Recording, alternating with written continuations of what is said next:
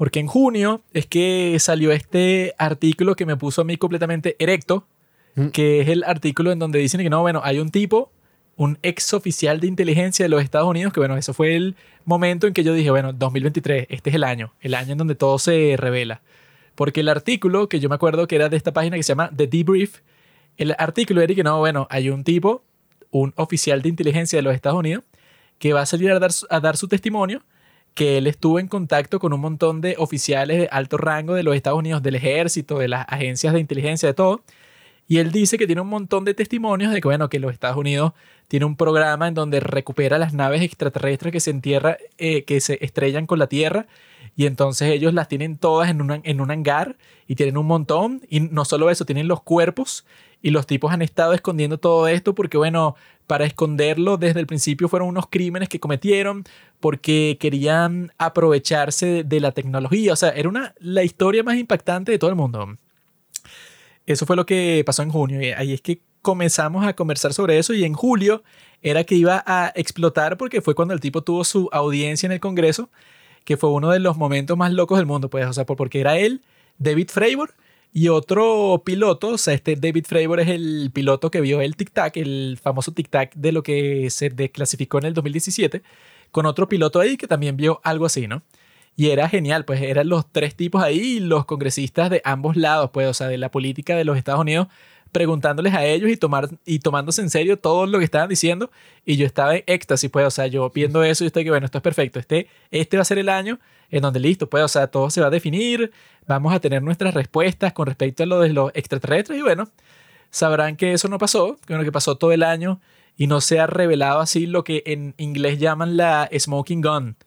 Cuando dicen que no, bueno, esta es la prueba irrefutable. O sea, la foto o el video que tú dices, bueno, listo.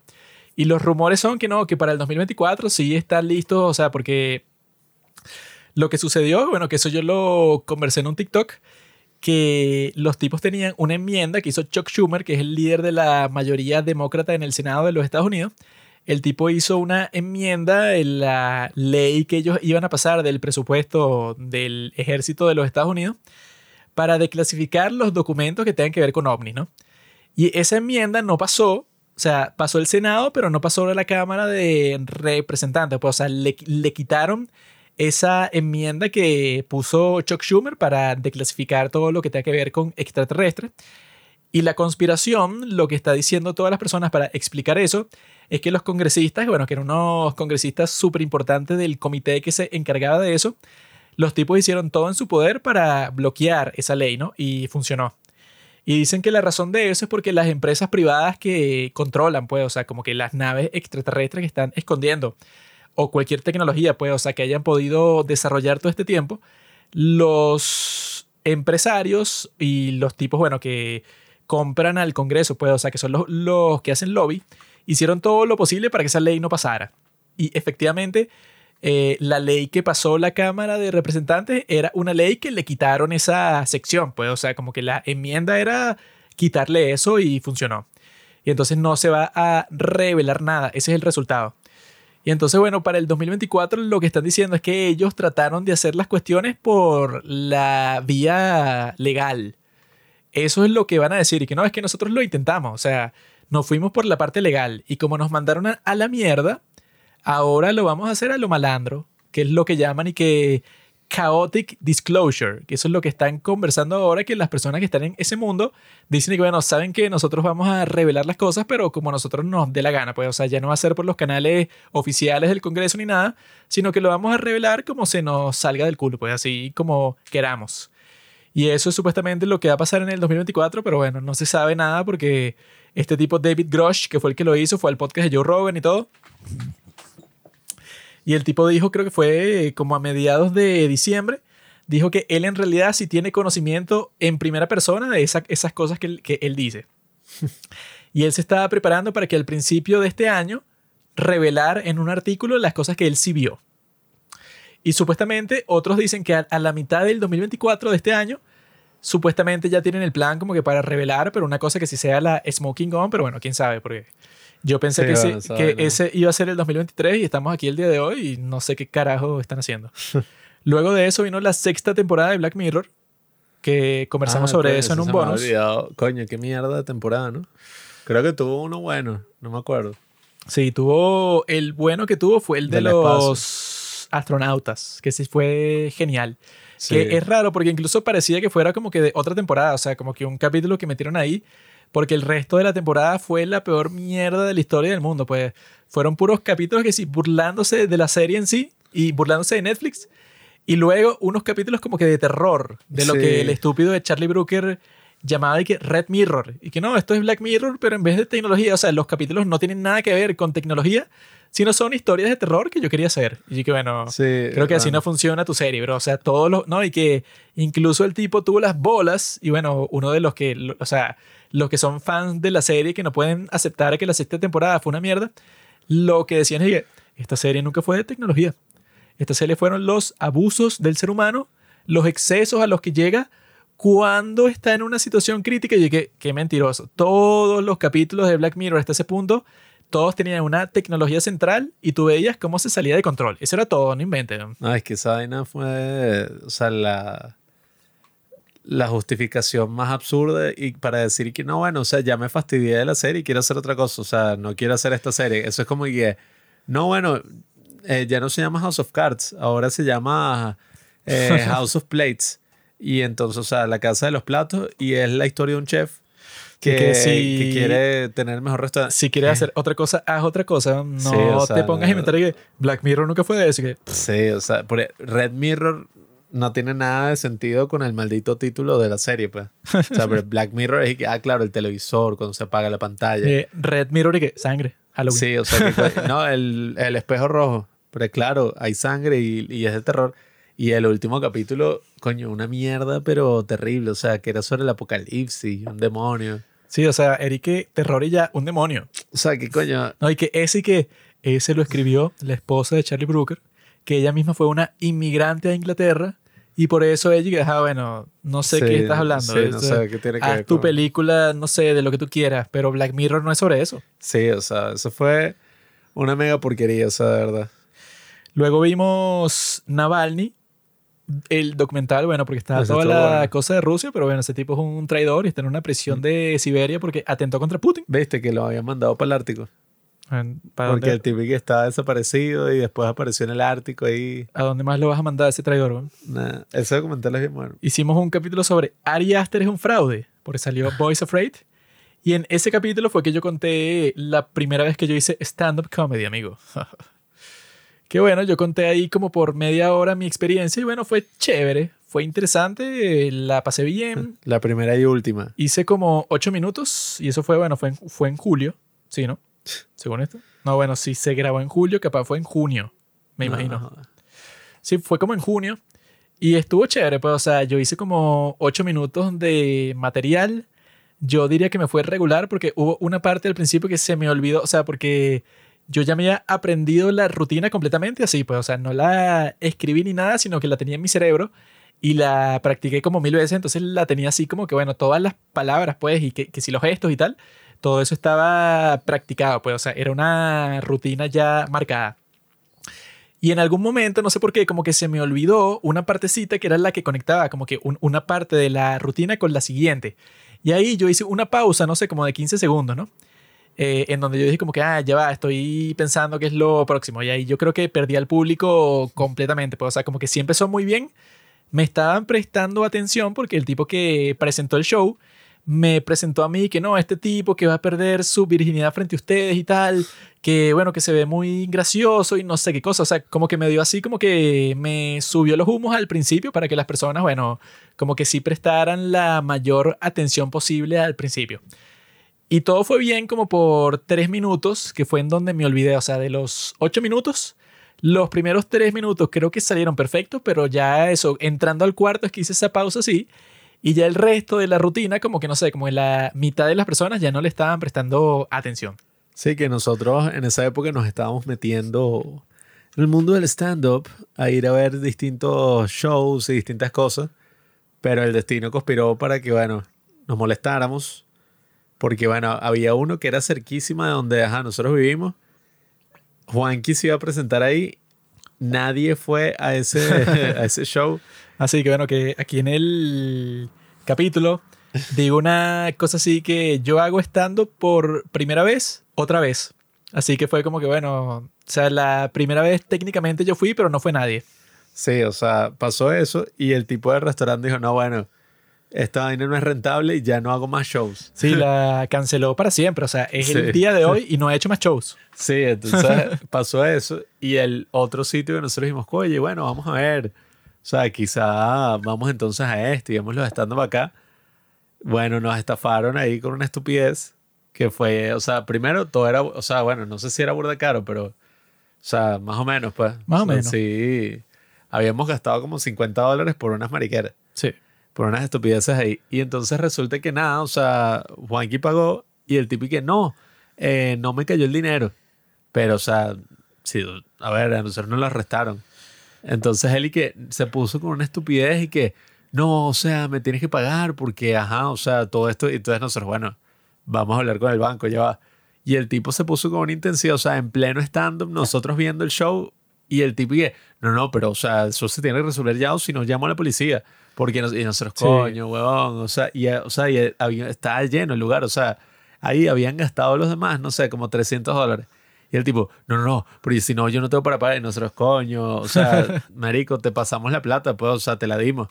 Y él, no, no, no, a mí no me llegó. Entonces ese es problema de tu banco, no del mío. No, es que él, él y que no, bueno, dile a tus panas que reúnan la plata que tienes y tú me transfieres y que, mi bro, tuviste, o sea, porque eso yo se lo mostré a él, pero directamente, y que mira, aquí está la confirmación del banco que dice transferencia exitosa. Sí, y me restaron la plata de la cuenta y era toda la plata que yo traje, la acabo de gastar. Entonces no tengo. Entonces él que no, bueno, que me dejas la cédula aquí para yo asegurarme No, y él- de que me vas a pagar. Y el tipo, no, pero muéstrame tu billetera.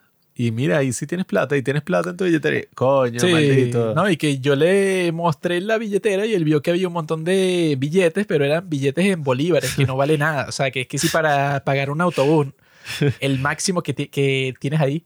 Pero él dije, no, muéstralos ahí y tal. Y yo dije, bueno, este tipo, no sé, es como que un alguien obsesionado con la plata cuando, bueno, eran 50 dólares.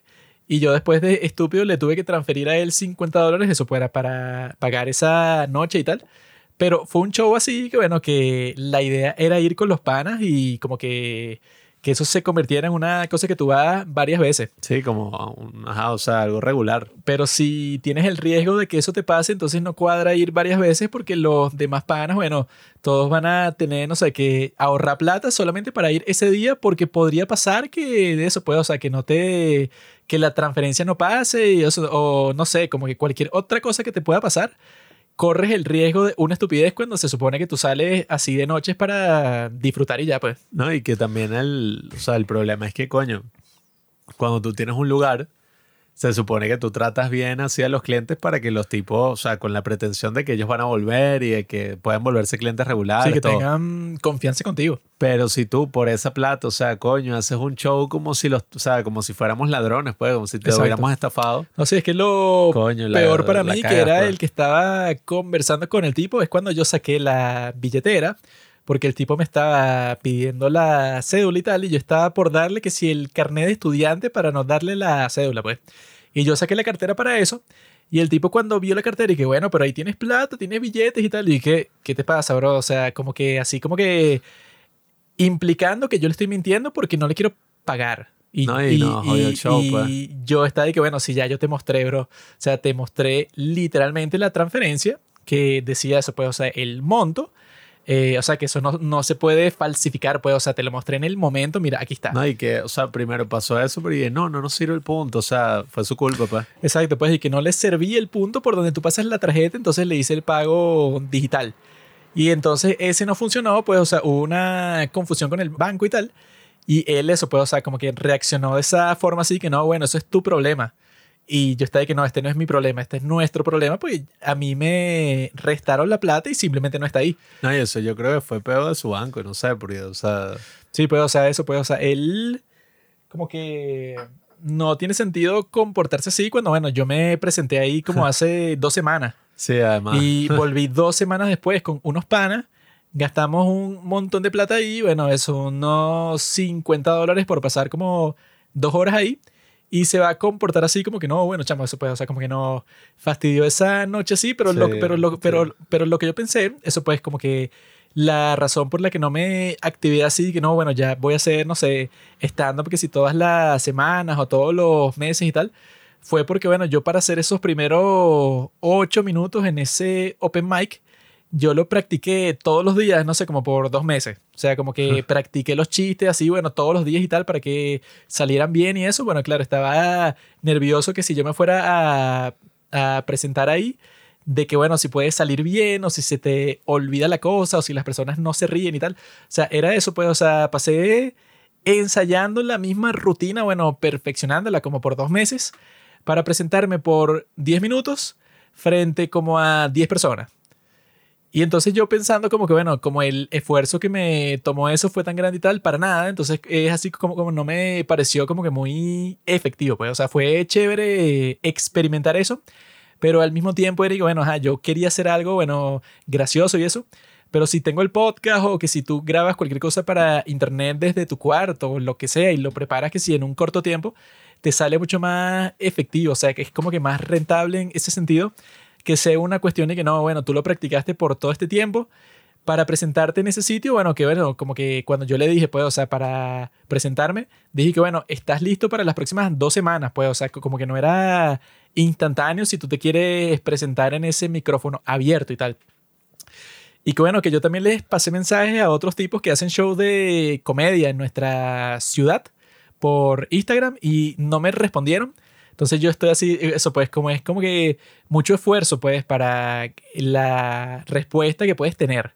Así que bueno, vas a practicar todo ese tiempo y tal para presentarte como 10, 15 minutos frente a un público, bueno, que es muy pequeño porque no hay muchas personas pues, o sea, que vayan para esos sitios en donde nosotros vivimos. Por Sí, eso es que sea, yo... En esos shows habían como siete personas máximo, una vaina así. Sí, bueno, entonces yo lo que pensé fue que, bueno, ajá, es como que demasiado esfuerzo para que te presentes por tan poco tiempo. Pues, o sea, sí me gusta lo del stand-up y lo de los chistes y tal, pero que tú tengas que luchar para que te dejen presentarte en un sitio, una fecha específica que tú tengas que llegar y que te tengas que preparar todo ese tiempo, porque, bueno, tú quieres que la cosa salga bien, pues, o sea, tú no vas a llegar sin preparación ni nada, porque, bueno, o sea, la idea es que tú tengas una rutina. Entonces eso, no he pensado en volverlo a hacer porque me da fastidio, pues, o sea, si tú lo haces en el podcast, bueno, te escuchan muchas más personas y no tienes que estar eh, pidiéndole a nadie que te deje presentarte, sino que lo haces en, en tu tiempo y ya. O sea, es una cosa completamente distinta, bueno, que es 10 mil veces más efectivo que tú te prepares y hables todo lo que tú quieras en, en el podcast Hasta y que te escuchen más personas y todo. ¿Qué? Hasta estando en este momento. Yo hago chistes, pues, o sea, pero eso, que te pongan y que no, bueno, para hacer tus chistes te tienes que presentar en, en este sitio, te dieron un chance el mes próximo en esta fecha y tal, tienes cinco minutos, o sea, es así como que muy restrictivo, así como que... Incluso, pues, o sea, como que yo le pregunté al tipo que era el anfitrión, pues, o sea, de, de ese show, luego de eso, pues, o sea, de la presentación y tal, como que yo le dije, ah, mira, ya que lo hice la primera vez y eso, bueno, dime cuál es el próximo paso. Y el tipo me dijo una cosa así, que no, bueno, preséntate en donde puedas, pues en cualquier parte, o sea, ve para otra ciudad, preséntate aquí, en todos los open mics que existen. Y yo conozco unos cuantos de esos y lo que sé de esos es que incluso van menos personas. O sea, que tienen así como que un stand que es que si en una hamburguesería, en un centro comercial que queda que si por una montaña. Y yo he visto clips y en los clips hay literalmente hay como seis personas, pues, o sea, como tres mesas y hay que si dos personas en cada mesa. Entonces es como que no, vete a presentarte en todos esos sitios. Y yo estoy, bueno, no tengo el más mínimo interés en ir al quinto carajo a contarles unos chistes a unos viejos que están ahí por cualquier razón, que si por la comida, pero tú les cuentas los chistes, bueno, porque eso es como que parte de la noche y tal, o sea, como que mucho esfuerzo por muy poca recompensa. Algún día haremos nuestro propio bar de stand-up, ramen bar. Puedes ver cine, puedes... Nuestro próximo capítulo fue el de Dream, la película de IU, que bueno, que fue una farsa. Porque, bueno, eso fue desde el 2020. ¿no? sí. Y no, la película con el de Itaewon Class, que bueno, que tiene tiempo sin actuar en algo. Y IU, pues, o sea, que también tiene tiempo sin participar así en un drama o en película o en lo que sea.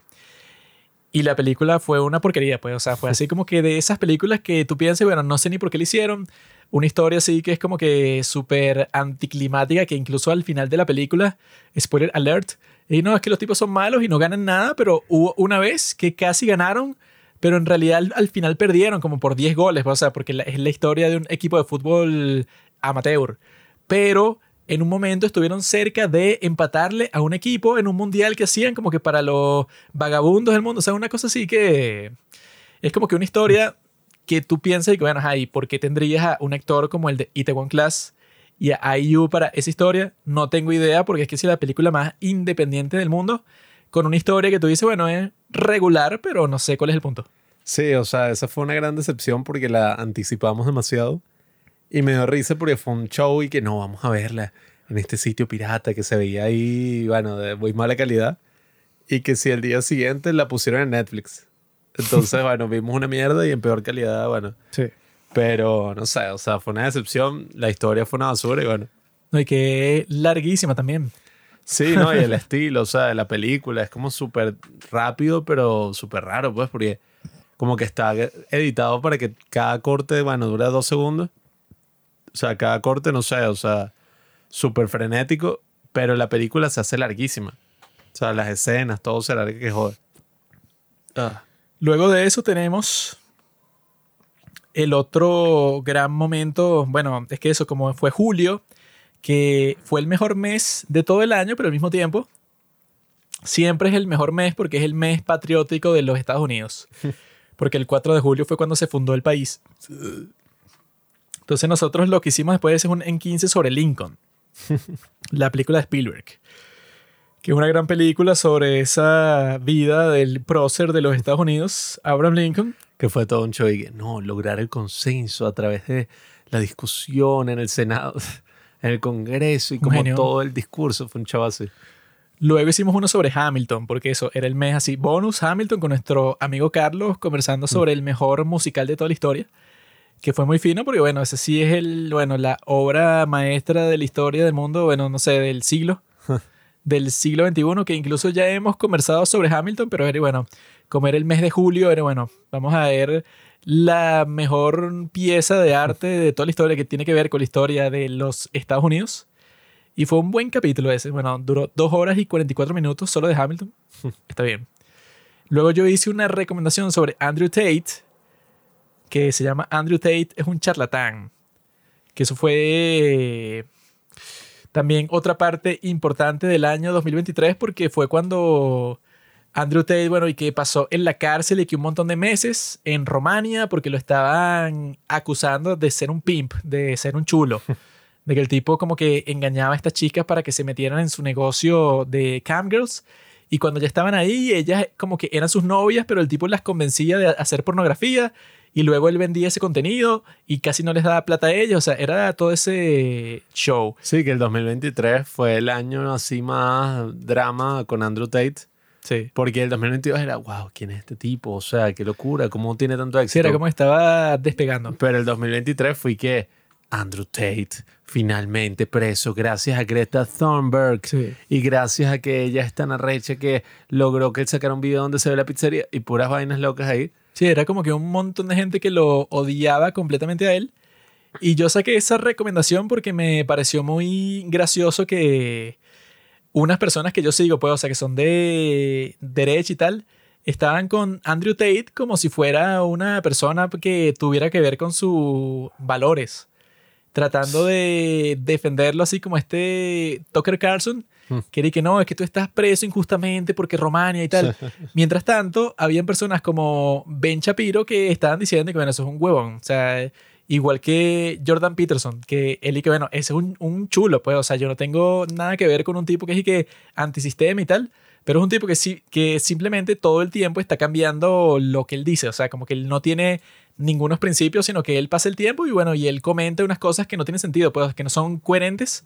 Eh, simplemente porque él sabe que puede causar controversia de esa forma. Sí, el Y, tipo, no eh, el tipo prácticamente en la actualidad ya no se habla de él, o sea, No, es que él, o sea, como que lo más gracioso de todo era que, ajá, él en todas las entrevistas, que bueno, que si todos los podcasters de derecha lo fueron a visitar en Romania porque estaba en arresto domiciliario. Y todos le iban a preguntar puras cosas y de, no, ok, que tú estás preso es porque la élite mundial te quiere callar porque tú estabas diciendo lo más importante, porque estabas educando a los hombres para en realidad convertirse en hombres y tal. Y dije, ¿qué? O sea, porque los cargos que le ponen a él, el tipo tiene videos de hace algunos años cuando no era famoso, en donde el tipo da un tutorial de cómo ser un chulo. Y él literalmente daba y que un PhD quería que pimp, no sé, no sé qué cosa, pues, o sea, era como que la, el curso que él hacía para que tú aprendieras a ser un chulo de camgirls. Así como que, bueno, primero la, que es lo que él, él mismo llamaba y que el Loverboy Method. Y que no, es que tú te das para un sitio y conoces un montón de chamas y son tus novias y entonces tú las convences de hacer pornografía y cuando se metan en el sitio, bueno, ya como que les quitas toda la plata y tal. El tipo decía eso públicamente. Otra cosa que decía públicamente es que el tipo se mudó a Romania porque las leyes ahí eran como, como que laxas, pues, o sea, como que tú podías comprar el sistema judicial. Entonces él iba a estar en un sitio así, como que para que no lo jodan, en un sitio como Inglaterra, porque él tiene pasaporte de Inglaterra. Y entonces lo más irónico del mundo, que tú te vayas para Romania y que bueno, que te metan preso y luego te estás quejando y que no, ¿dónde están mis derechos y tal? Cuando la razón por la que tú te mudaste para allá era porque tú dijiste que tú podías sobornar a eso, pues que si a los policías, a los jueces, no sé. Entonces yo hice esa recomendación, pero está ahí que, bueno, este es el tipo más huevón del mundo.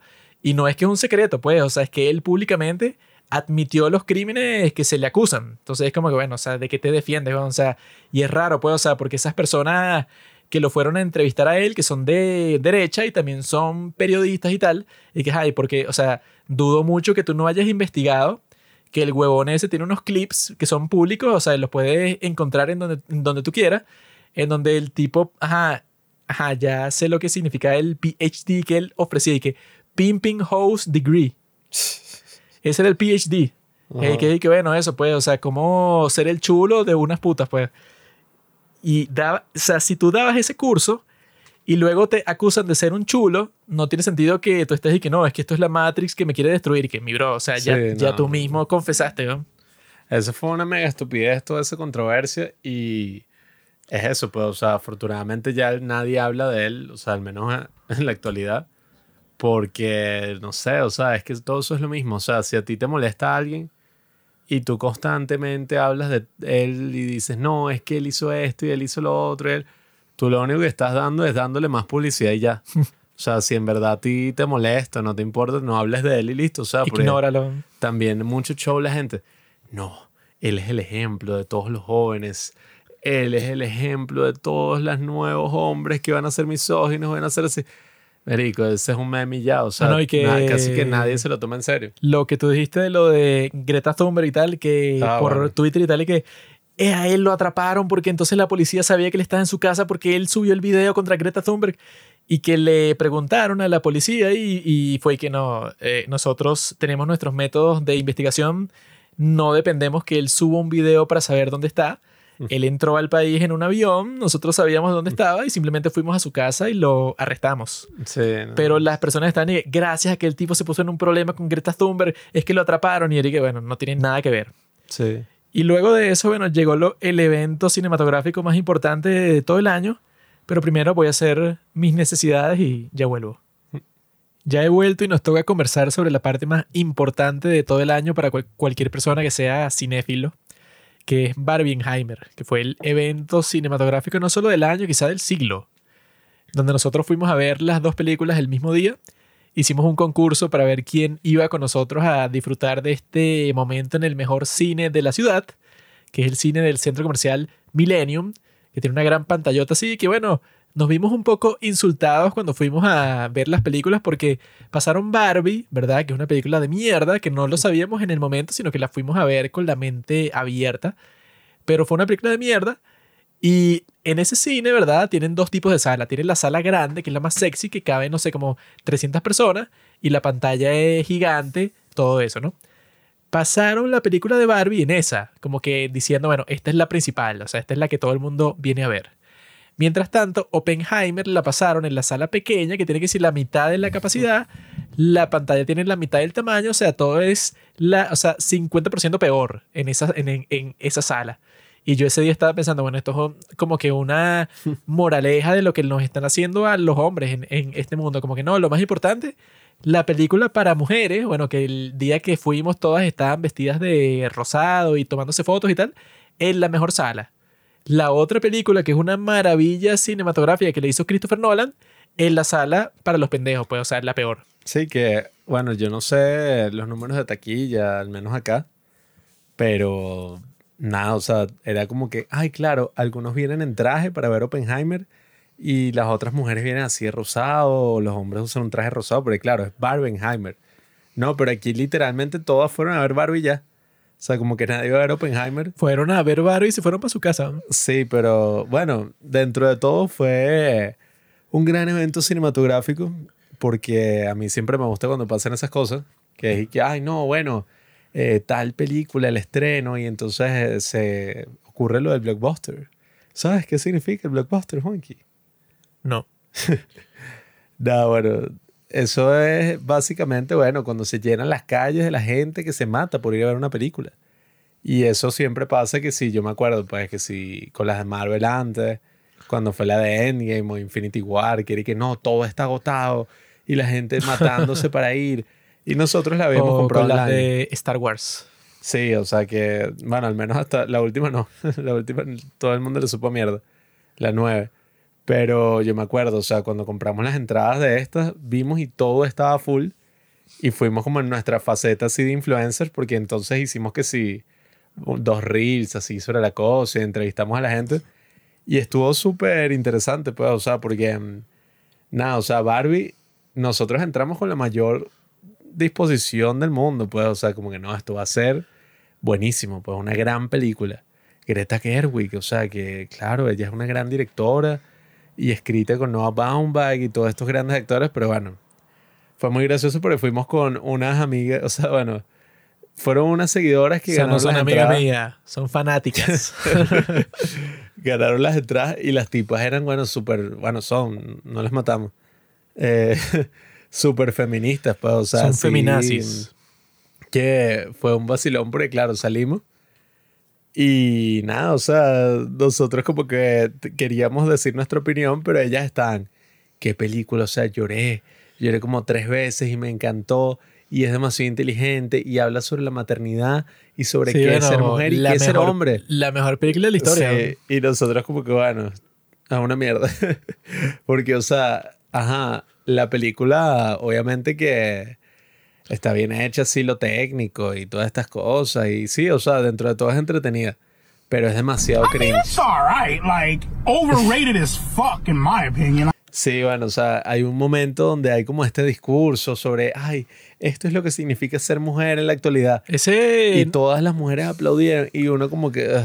Ese no fue el peor momento de la película o del cine del año. Ese fue el peor momento de mi vida viendo esa pajúa, esa actriz, no, bueno, dando su discurso de por qué ser mujer es lo más difícil que existe en todo el mundo hasta el punto que es imposible. Y no es muy difícil históricamente, es hoy. O sea, el día de hoy, en el siglo XXI, ser mujer casi que, no sé, nunca ha sido tan difícil. Cuando es al revés, o sea, nunca ha sido tan fácil ser mujer. Pero como eres una zorra, quejona, gorda y eres fea, entonces piensa que no, bueno, que, que todo es terrible. Todo es terrible porque eres fea. Si fuera sexy como Margot Robbie, ella no tenía ningún problema al principio, ni siquiera quería meterse en esa cosa de cuestionar. Pero cuando tú empiezas a cuestionar, como la pajúa de Greta Gerwig, que bueno, cuando estábamos investigando para grabar ese capítulo fue gracioso porque la tipa no tenía ningún chill. O sea, no es que ella comenzó a hacer la película sobre Barbie y mientras la estaba haciendo se le ocurrió y que, ah, mira, le puedo poner como que unos temas feministas. Sino que fue que la tipa hizo y que un, ¿cómo se llama? Un evangelio, o sea, como que eso, como que un credo de sus principios feministas con respecto a Barbie. O sea, hizo como que un poema así como que la mujer siempre está oprimida porque el hombre, o sea, como que una cosa así, como que una declaración de principios así para ella poder escribir el guion de su película, pero que desde el principio tenía como que el objetivo de ser como que una propaganda feminista total. Ella misma lo dice, pues. Sí, que, o sea, toda la broma era como que, ah, la mujer está oprimida en la sociedad y los hombres son una mierda. Que, o sea, si tú quieres hacer una crítica de la sociedad, o sea, bienvenido sea.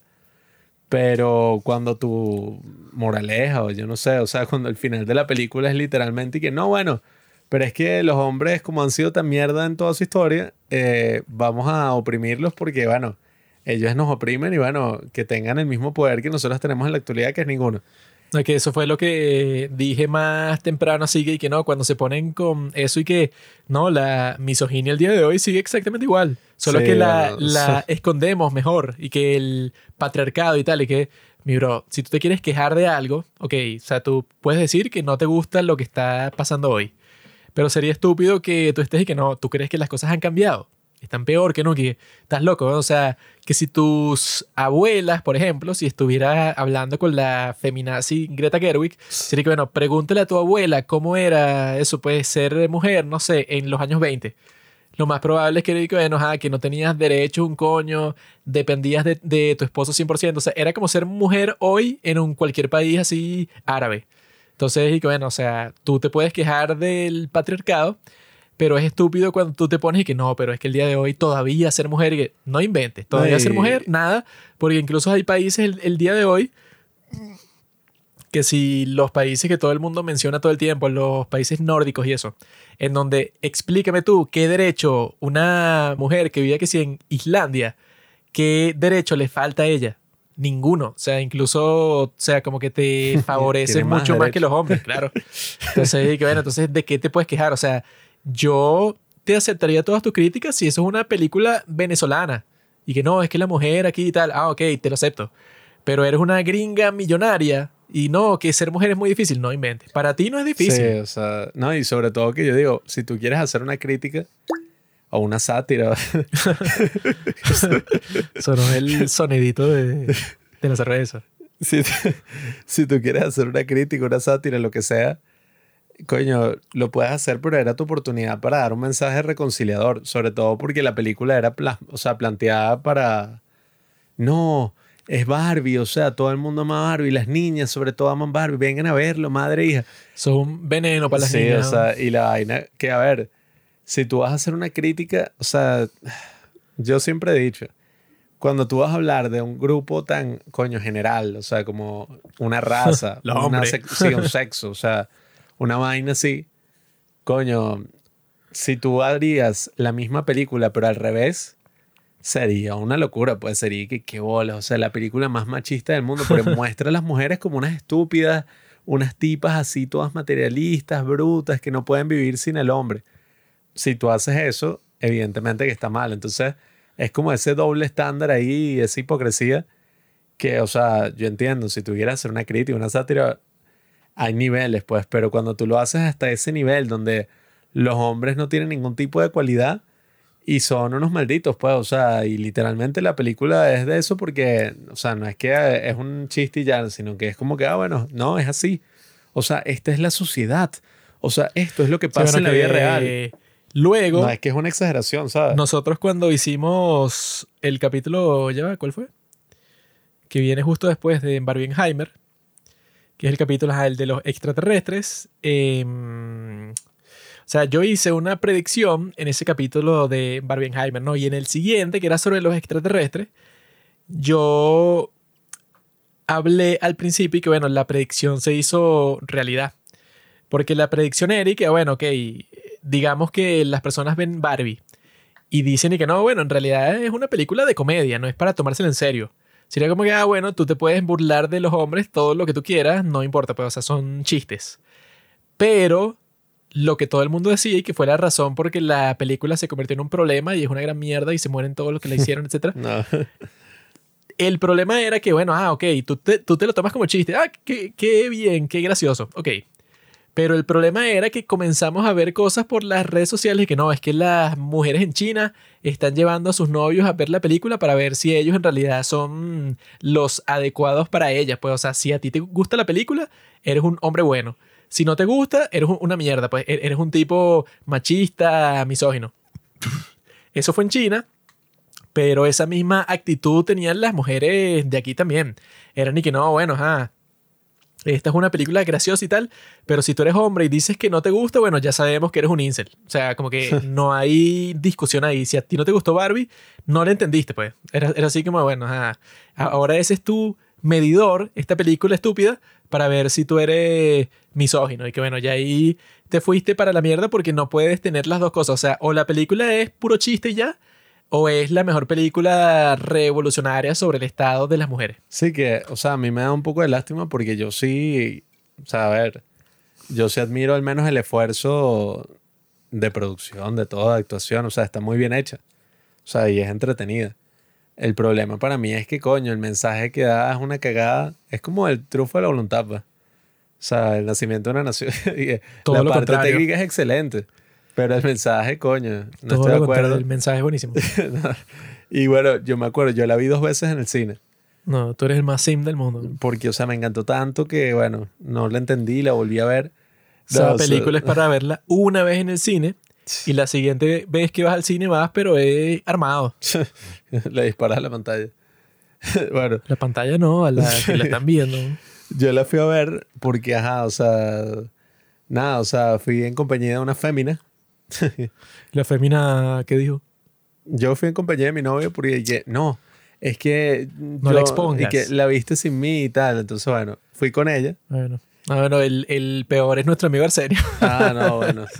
Casi, Que casi nuestro amigo Arsenio tenía, bueno, nosotros le dijimos para que viniera con nosotros a verla y todo, pues, o sea, porque era el día Barbenheimer, el 20 de, de julio para nosotros, el 21 de julio para el resto del mundo, no sé por qué. Sí, no sé Para qué nosotros fue el día antes, porque claro, nosotros vivimos en un país genial. Es un país desarrollado. Nosotros le dijimos a. Arsenio que, bueno, ven con nosotros. Y él que no, es que yo estoy hablando con una chama y estoy esperando para ir a ver Barbie con ella. Y yo no sabía nada de la película y estaba como, bueno, ok, me imagino que podrías hacerlo porque, bueno, vas con la chama que le gusta Barbie.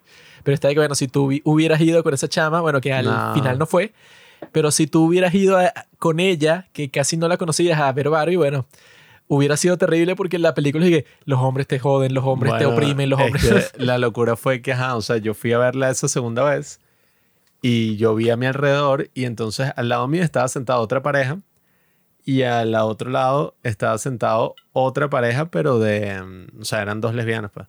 Qué asco. Em, pero a mí me sorprendió porque cuando es la escena donde la tipa da el monólogo de, ay, lo difícil que es ser mujer y tal, todas las mujeres en el cine empezaron a aplaudir. Y yo como que vi a los lados y entonces el, el, o sea, el tipo de la derecha se me quedó viendo como... Y la tipa, o sea, la otra, pues, el que me imagino que era el hombre de la relación, yo no sé, también me vio como mierda. O sea, como que qué pedo. Y yo dije, Siempre hay un hombre en la relación de lesbianas. Sí, o sea, y los tres como, bueno, las tres, no sé, les tres, Les tres. nos vimos así, Bueno, les tres ese día. nos vimos así como que, mierda, o sea, ¿qué coño hago aquí? Porque, o sea, eh, yo me sentía tal cual así, pues, o sea, como esas vainas y que no, el rally nazi, que están todos aplaudiendo y sí, sí, y uno del judío así en el público como, no Tú ves jodas. para los lados y la Me jodí, o sea, fue tal cual así y nosotros y que, mierda, o sea, no sé qué hago aquí. Afortunadamente de mi novia, bueno, ella tampoco es que aplaudió así, pues no le gustó. Por eso es mi novia, anticomunista. Se lo hizo frente a ti. Soy como Iñaki Gutiérrez. Si ella estuvi- eh, estuviera sola viendo esa película, hubiera gritado. "Uh, Claro. Pero una eso, pick me. Pick me girl. la ey, eso, eso. Mm. La película eso, pues, o sea, fue mala, pero fue una gran experiencia, porque después de ese primer mal sabor de boca, Upa. fuimos a ver Oppenheimer, que fue, bueno, o sea, yo sí digo que es la mejor película del año, al menos la mejor que vi en el año y que vi en el cine además, y la vimos tres veces en el cine, de verdad, bueno, o sea, esa primera vez que incluso viéndola en esa pantallita así pequeña, coño, o sea, fue una locura, o sea, la escena en que van a detonar la bomba, o sea, yo creo que no había sentido tanta tensión, además yo como que tengo problemas de la atención y en ese momento estaba, o sea, no estaban identificados. O sea, no estaba medicado, no sabía ni que tenía problemas. Diagnosticado, animal. ¿Qué dije? Identificado. Identificado, medicado. Qué mierda. Bueno, no había sido diagnosticado. Entonces yo creo que eso contribuyó porque, o sea, de verdad, o sea, yo estaba como que, o sea, yo sentía el pulso cardíaco hacia mi yo y yo dije, qué arrecho, o sea, qué arrecho es el cine, bueno. Resulta que tenía hiper- soy hipertenso, pues, tenía hipertensión. Ah, entonces no tiene que ver con la película. Pero bueno, o sea, la película, coño, o sea, esa escena, o sea, yo de verdad, yo estaba como, mierda, o sea, ¿cómo siento tanta tensión aquí? O sea, esta vaina como que, sea, es una película sobre una cosa que yo ya sé lo que pasó, pues, o sea, es que obviamente que funciona el- la bomba. Pero yo tenía una tensión tan alta, o sea, que eso, pues, o sea... Eso no se sabe si fue verdad. Eso es como el aterrizaje en la luna.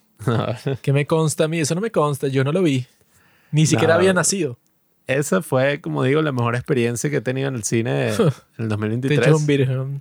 La mejor experiencia que yo tuve en el cine en el 2023 cuando fui a- con esa otra primera cita que te dije y me chupó el pene mientras veíamos, no sé ni qué estábamos viendo. Me metí en cualquier película solo para que ella... Barbie y en la escena de la broma la escupió y que asco, maldito, hijo de puta. Coño, que esperaba que pasara. Como esté ordeñando una vaca y salga leche y tú digas, ay, qué asco. Y bueno, ay, ¿Qué iba a pasar? ¿no? Iba a pasar una cosa distinta. Pero eso, pues, o sea, si fue el mejor evento cinematográfico del año, fue alentador, porque estúpido. la gente anda ahí, no, que el cine está muerto y tal. Y esto, coño, dentro de todo, o sea, cumplió la función que debería tener el cine. El evento cinematográfico del año fue Soy 102, amigo. Nah. Que nosotros luego, bueno, de Barbenheimer, hablamos sobre la película coreana que supuestamente es la más taquillera de toda la historia de Corea, que es Extreme Job. Sí, No sé por qué, no sé qué carajo, o sea, los chistes deben ser graciosísimos en coreano, pero nosotros la vimos y estábamos como, bueno, no sé por qué, Sí. cuál es el atractivo aquí. Luego yo hice otra recomendación sobre New Jeans, porque salió el disco de New Jeans eh, en julio. Obviamente fue el mejor disco de todo el año, las mejores canciones, los mejores videos, las mejores chicas. Son todas perfectas. Ya todo el mundo sabe eso. Bueno, si quieres saber sobre eso, esc- escúchalo. Que Soy 102 había sido que sí uno de los más escuchados, ¿no? También. Grabamos dos en 15, uno sobre el documental sobre Oppenheimer, en donde te profundiza más sobre la historia, y uno sobre Soy 102, que bueno, fue una gran película, porque te cierra esos hilos ahí que terminaron en la serie, que bueno, uno siempre se preguntaba, y que bueno, ¿y qué pasó con Chase? ¿Qué pasó con Zoe y tal? Y la película es una estupidez, pero es divertida de ver, pues así como que... Es triste. También, porque todos están así envejecidos, son como patéticos. No, pero es fino porque tú no puedes hacer eso casi que con ninguna otra serie porque es como, no, es muy difícil que se junten y tal. Pero en esta los juntaron a todos y fue muy cool, pues, o sea, es así como que ver a todos estos ídolos de mi infancia eh, llegando a ese, uniéndose por fin, pues, o sea, para esta conclusión de la historia. Sí, que al menos, o sea, Chase dejó de ser un simp. Por lo que recuerdo, ¿no? O sea, el tipo tenía otra pareja y tal, y estaba ahí. No, y que él fue con esa tipa y la otra fue con un tipo todo falso y en realidad los dos estaban haciendo lo mismo, estaban pretendiendo Ah, que sí. no querían estar juntos y tal. no Y al final sí terminan juntos. O sea, era una historia estúpida, pero yo creo que la película sí es competente porque, bueno, ¿qué esperas tú de un reencuentro de una serie de Nickelodeon de mierda? O sea, como que no podías obtener nada mejor que eso, pienso yo. O sea, que sí lo hicieron bien, pues, o sea, no se lo tomaron tan en serio porque al final incluso te ponen que ese tipo con el que Zoe fue era un asesino serial. O sea, es como sí, que... una true crime. Una estupidez ahí, pues. O sea, como que para divertirse ya y funcionó. Eh, después tenemos nuestro capítulo sobre los extraterrestres, pero ya conversamos de eso. El domingo de drama de Kingdom, que todo el mundo nos recomendó Kingdom por mucho tiempo. Ah, coño, eso sí. pero yo lo que decía bueno. que, bueno, tiene varias temporadas, yo no voy a ver eso. Pero luego me di cuenta que las temporadas eran de pocos capítulos y yo dije, ah, bueno, perfecto. Y eso sí fue una serie genial. O sea, así como que la grabaron completamente como si fuera una película. O sea, y la historia está muy cool. Esa idea de los zombies así del pasado y solo puedes pelear contra ellos con espadas y ya. Y al final del día se esconden. Y es muy cool cuando en la serie, bueno, spoiler alert, pero en la serie que te pone como que, ah, no, es que ellos se esconden en la noche. Y así es muy fácil, pues, o sea, si se esconden en la noche, bueno, tienes todo el día para planear qué vas a hacer y huyes o lo, que sea. Pero con el tiempo te das cuenta que no, eso no era por la noche. Eso era porque hacía frío. Los tipos se iban a esconder y bueno, se quedaban ahí congelados hasta que salía el sol. Pero cuando se acabe el invierno y comienza el verano, los tipos ya no les importa, pues ya están despiertos todo el día. ¿Qué? Y esas escenas en donde los tipos están corriendo porque hicieron que si unas barricadas ahí, bueno, que si con picas de madera, pues, o sea, unas barricadas así súper endebles. Que fino porque normalmente eso de los zombies no tiene mucho sentido cuando es un tiempo moderno, como en lo de Guerra Mundial Z, que los tipos se inventaron de que los zombies eran que si superhumanos, porque no le funcionaba que, bueno, que si tú tienes metralletas, tanques, aviones y tal, y que, bueno, en ese caso los zombies no van a ser un problema por mucho tiempo, sino que tú vas a llegar a un punto que los matas a todos y ya. Pero en esta película, en esta serie sí es muy cool porque, claro, o sea, en Kingdom estaban en los tiempos, no sé, que si en los años 1300. Entonces era bueno, no podías tener muchas opciones para pelear con los zombies. Y por eso es que la serie siempre está llena de tensión así.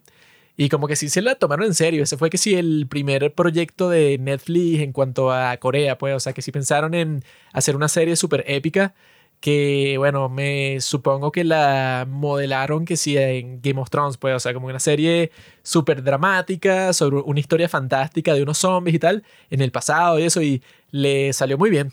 Sí, no, o sea, esa también de las mejores series que vimos, pues, no que salieron, pero al menos que vimos, porque, nada, o sea, se nota como que la pasión y el deseo de hacer algo verdaderamente bueno, pues, o sea, como que no, esto tiene que ser un éxito, pero es la primera producción que hacemos y tal. Y sí, o sea, súper bien hecha, todo, todo, o sea, muy bueno. Nosotros en ese mes de agosto nos tomamos como dos semanas porque nos fuimos de viaje a una isla de Margarita, que está aquí en nuestra nación. Y es una isla, bueno, que está llena de rusas, que son unas putas, y tuvimos sexo con ellas, ¿verdad, Pablo? Claro, Eh, muchísimo, sí, Nosotros somos locura. unos seductores y las tipas, bueno, eran que sí, unas modelos de Victoria's Secret. Sí. Y bueno, o sea, nosotros estábamos en una habitación y las chicas llegaron y dijeron y que bueno, chicos, los vimos en la piscina y nos atrajeron y tal. Sí, o sea, y- no, para nada nos quedamos en el cuarto viendo que dramas ni No, nada o sea, así, o sea, eso fue pura discoteca, las conocimos a ella y eso fue, bueno, sexo con ellas dos una noche, la siguiente con otras dos, así fue. O sea, imagínense, jamás me acerqué así a los del hotel y les dije, ¿tienen un cable HDMI que me presten? Claro, ¿para Eso qué? no pasó, o sea, ¿Para qué vas a ver televisión en un viaje? ¿no? Sí, Estás o sea- ahí para tener sexo y ya. yo jamás pedí ese cable HDMI, o sea, se apareció ahí ya, pues, pero No, es que lo él lo pidió, pero era para ver una serie rusa que estas zorras querían ver luego Claro. de tener sexo, pues. Eso, pero yo les dije, no, o sea, yo tengo un podcast. O sea, yo puedo tener sexo, pero yo soy un tipo productivo, pa. Y, O sea, eh, yo al mismo tiempo tengo que ver el drama del cual voy a hablar. y en esa va- vacación fue que vimos la segunda temporada de la serie DP, que fue una porquería. O sea, yo creo que no sé ni por qué le hicieron, pues era así como que otra historia reiterada de unos tipos que, ajá, que era muy chimbo y tal, pero eh, era así una serie que tú te estabas preguntando y bueno, no sé, o sea, me imagino que hicieron la segunda temporada porque la primera le fue bien, pero la historia era como que no, bueno, resulta que había más corrupción y habían otras razones por las cuales le hacían bullying, o sea, como que siguieron con la historia de la primera temporada de que al gordito ese le hacían bullying porque era un cerdo asqueroso y tal, que es verdad. Y él, bueno, eso como que escapa y tal, o sea, pero eran como que esas cosas y bueno, yo ya las vi. Era como que reiterando lo que ven en la primera temporada, que era, bueno, que estos tipos la pasan muy mal y tal. Y bueno, que los tipos en esta, bueno, los superiores, bueno, un tipo que es superior por un rango a otro, bueno, le cae a golpes y entonces ese le cae a golpes al inferior a él y así va. Es como que reiterando eso, pero yo cuando veía la serie yo estaba como, bueno, no hay nada nuevo aquí. No, y tuvo que ser el, la escena post crédito más estúpida que yo he visto en toda mi vida, o sea, pero hasta el punto de que me dio miedo. O sea, que eso me ha pasado a veces que cuando la cosa, o sea, como que no tiene ni el más mínimo sentido, da como miedo, pues, porque, o sea, es como que, ajá, pero ¿por qué hicieron esto? O sea, para joderme, o sea, como que tú te quedas así, bueno, porque, o sea, bueno, la vaina Bueno, es una cagada. Ni la entendí, pues. Sí, Era como que, sea- bueno, revivió un personaje. Y es tan absurdo que tú no sabes si es fantasía o si es real y como que no, nunca te lo aclaran y ya la serie no tiene más temporada. Entonces como que, bueno, No, y que te lo muestran como que si es real, pues, porque, porque sería fantasía, o sea, ¿qué? O sea, idea. de basura. Como viajamos, luego tenemos un capítulo que se llama Hay que viajar para vivir. Y conversamos sobre Lost in Translation y Diarios de motocicleta, que bueno, son dos películas sobre qué hacer cuando estás en un ambiente que no conoces y tal. Estuvo fino ese capítulo así de... Porque yo me estaba leyendo la biografía del Che Guevara y era así como que, bueno, la historia del tipo, ya me la terminé y fue Marginal. Una buena experiencia ver así, bueno, ese gran guerrero de Latinoamérica, todas las cosas que tuvo que pasar para tener éxito. Y bueno, que yo creo que voy a recrear su vida, pues yo también voy a ser un guerrillero, me parezco a él, tenemos intereses parecidos, él era médico, yo soy filósofo, eso es bastante similar. Sí, bueno, o sea, la película es divertida dentro de sus mariqueras de izquierda. Pero, o sea, como que la historia en sí sí es interesante. Que de izquierda, simplemente tiene que... Se preocupa por los indígenas que han sido No. exterminados en nuestro Se ponen continente. con esa paja y, ajá, y ya. Eso es gracioso. ¿Tú crees que a, alguien en este mundo le importan los malditos indígenas? Si tú no eres indígena, yo no te creo por un segundo que te importa algún indígena en este mundo. Ni, o sea, jamás. Jamás, Jamás. pero los de Palestina. O sea, a ti no te... Ah. Eso yo jamás... Jamás. Hummus. Yo jamás he estado y como, no, sí, ah, uy, los indios, o sea, a nadie le importa eso, bro. Solo si eres un maldito de esa tribu, bueno, de resto a nadie le importa. Eh, ese capítulo estuvo bueno, hablamos sobre Lost in Translation, que bueno, es una película medio para nenitas. Ve Yo, bueno. cualquier chica así sucia alternativa que he conocido, que quiero tener sexo con ella y no me deja, eh, ha tenido entre sus películas preferidas ese, Lost in Translation, claro, pues. Tú cuando vas a hablar así, pues con una chama así alternativa, única y detergente, tú lo que le vas a decir es, no, bueno, a mí me encantan las películas así, sin de autor, eh, Lost in Translation, eh, Eternal Sunshine of the Spotless Mind, alguna de Studio Ghibli, la tipa a decir, wow. Esas son las películas que es les gustan a las mujeres dañadas que su papá las abandonó Mm. cuando tenían como 12 años. Y entonces tienen que ver esas películas para reconfortarse en vez de reconfortarse con mi pene. Y el truco es que tú le tienes que decir algo así como, sí, hay una película que, coña, no conozco a nadie que le guste, o sea, como que súper así underground, o sea, que creo que nadie conoce, ¿sabes? Eternal Sunshine Spotless Mind. ¡Ah! ¿Qué? Yo creí que yo era la única que había visto esa película y tú, sí, bueno, ay, qué locura, o sea, es el destino. Por eso es que a nosotros nos gustan las chicas entre los 17 y los 19 porque solo con ellas es que funcionaría ese tipo de argumento de seducción. Ya luego de esa edad se ponen cínicas y que no, tú eres exactamente igual como fulanito. Y, ah, pues. No, yo no soy igual que ese fulanito, perra. Luego vimos la mejor película del año, que ya es reconocido pues por el mundo, Sonido de Libertad. Así fue la mejor experiencia cinematográfica de todo el año. Mejor que Oppenheimer.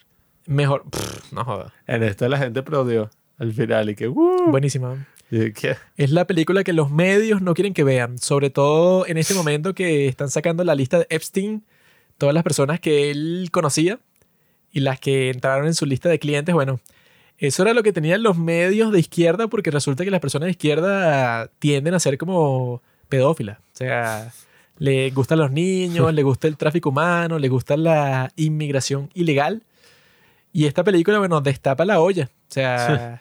Fue raro esa reacción. Bueno, eso fue de las películas más anticipadas de todo el año junto con La Sirenita. Todo el mundo está de que no, esa película que la tienes que ver. Y del otro lado, eso puede, o sea, se pusieron con la estupidez de que le hacen un boicot.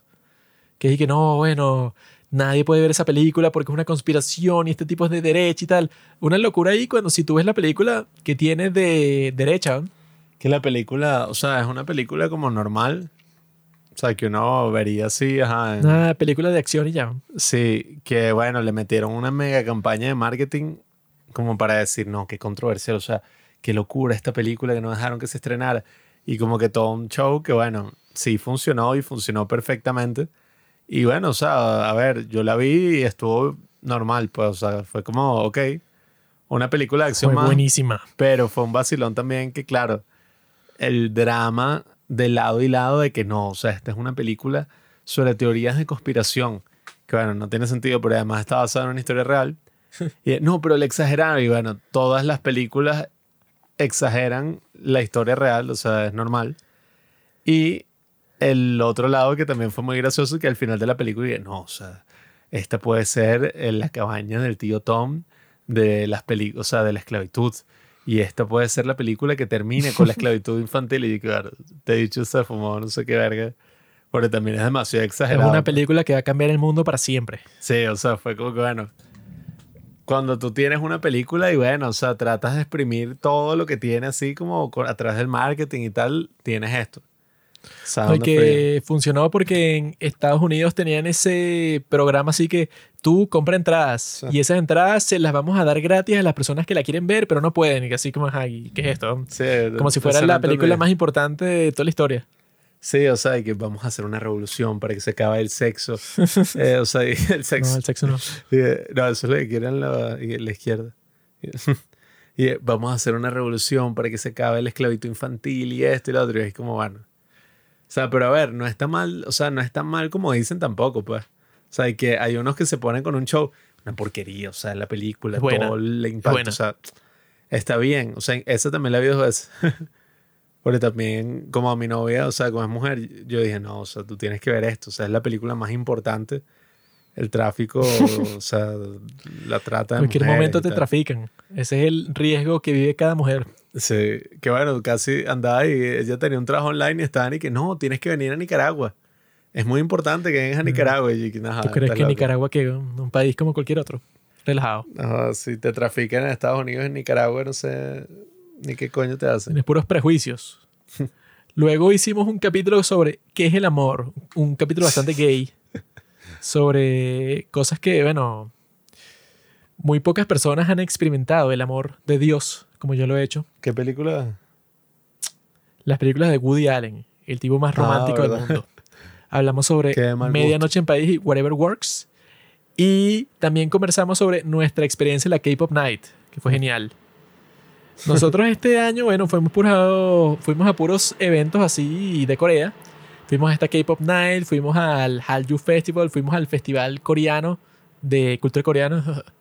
Y fue chévere, o sea, esa K-Pop Night, o sea, lo que nosotros concluimos al final es que, bueno, esto es un evento totalmente exitoso, porque las muchachas que fueron, bueno, fueron a bailar todas las malditas coreografías de las 300 canciones distintas que pusieron, de 100 grupos que no tengo la más mínima idea de qué coño son, y todas se las sabían. Y bueno, eh, nosotros éramos que si los únicos hombres, pues, o sea, de, entre Sí. todos, bueno, habían hombres, habían un par de maricones, que bueno, no sé si llamarlos hombres, que estaban tam- también bailando todas las canciones en la pista de baile y tal. Eh, pero El problema es que, bueno, yo me sentí solo en esa vaina. Siempre te sientes solo. Estaba acompañado de mis amigos, de mi hermano y me sentí solo. Nosotros vimos un montón de pequeñuelas ahí que se veían bien, pues, o sea, puras chicas ahí sexys. eh, pero era así un ambiente raro porque lo que nosotros pensábamos, y bueno, normalmente en una discoteca, en un bar, lo que sea, al menos está el afuera. O sea, tú puedes salir o puedes ir como que un cuartico que está por ahí y si no quieres estar en la... O sea, pero este sitio de la K-Pop Night era todo el mundo en la pista del baile eh, pegado ahí, pues, o sea, no había otro sitio en donde tú te podías ir lejos de la música para medio hablar algo, sino que todo el mundo estaba en el mismo ambiente. Pues esos son los sitios que llaman de un solo ambiente. Pero normalmente, así sea el sitio de un solo ambiente, tú puedes salir que si para la puerta. Pero este no era así, sino que toda la puerta estaba cerrada porque, bueno, supongo que le tienen miedo a los ladrones o algo así. Entonces tú si entrabas ahí te tenías que quedar, bueno, en la música a todo volumen al lado, pues, o sea que sí, al lado de la, cor- de la corneta. Y eso hacía que, bueno, que todas las chicuelas ahí que nos estaban viendo así con ojos de lujuria, no podíamos acercarnos. Bueno, técnicamente sí podíamos, pero era así como que incómodo porque la- eran como que unos grupos como de seis chamas y todas estaban bailando esas canciones de mierda. Y era así como que, bueno, la estaban pasando buenísimo en- entre ellas, perdiendo el tiempo en vez de tener sexo con nosotros, que, bueno, fuimos nosotros dos con Arsenio. Pero fue un poco atorrante, pues, o sea, porque eran esas malditas canciones que, bueno, a mí, o sea, yo no soy fan del K-pop, yo soy fan de New Jeans y ya. Y las canciones de New Jeans son conocidas por ser low key, o sea, son canciones que tú puedes poner de fondo casi en cualquier parte. Pero estas malditas canciones, sobre todo de los grupos masculinos, que sí, de los años, no sé, de principios de los 2000, son todas canciones que básicamente son que sí de rock. Y son súper fuertes, pues son así como que de un estilo, no sé, rock con techno y tal. Y son un fastidio, pues, o sea, si a, ti no te gusta, eh, o sea, siempre los grupos de mujeres son como que canciones todas, todas cute, como que más suaves y eso. Mientras que las canciones de hombres son canciones como que súper masculinas, así, pero atorrantes y ruidosas. Y como el 99% del público de esta fiesta eran mujeres, entonces, claro, ponían, no sé, el 90% puros grupos de hombres. Y era un fastidio, pues, o sea, yo no volvería a ir a una. Eh, vi muchas chicas sexy, bueno, incluso tuve un encuentro del destino eh, con una chica que yo vi en la fiesta, que yo dije, coño, esta se ve chévere. Y, ajá, pero no hice nada porque, bueno, estaba en un grupo de puras mujercitas ahí. Pero luego yo fui al Asian Gourmet Market, que es un mercado de productos asiáticos aquí en mi ciudad, con mi madre un día, ¿no? Y ese día vi a la misma chica que más me gustó de toda la fiesta, vestida exactamente igual, por alguna razón yendo para ese mercado.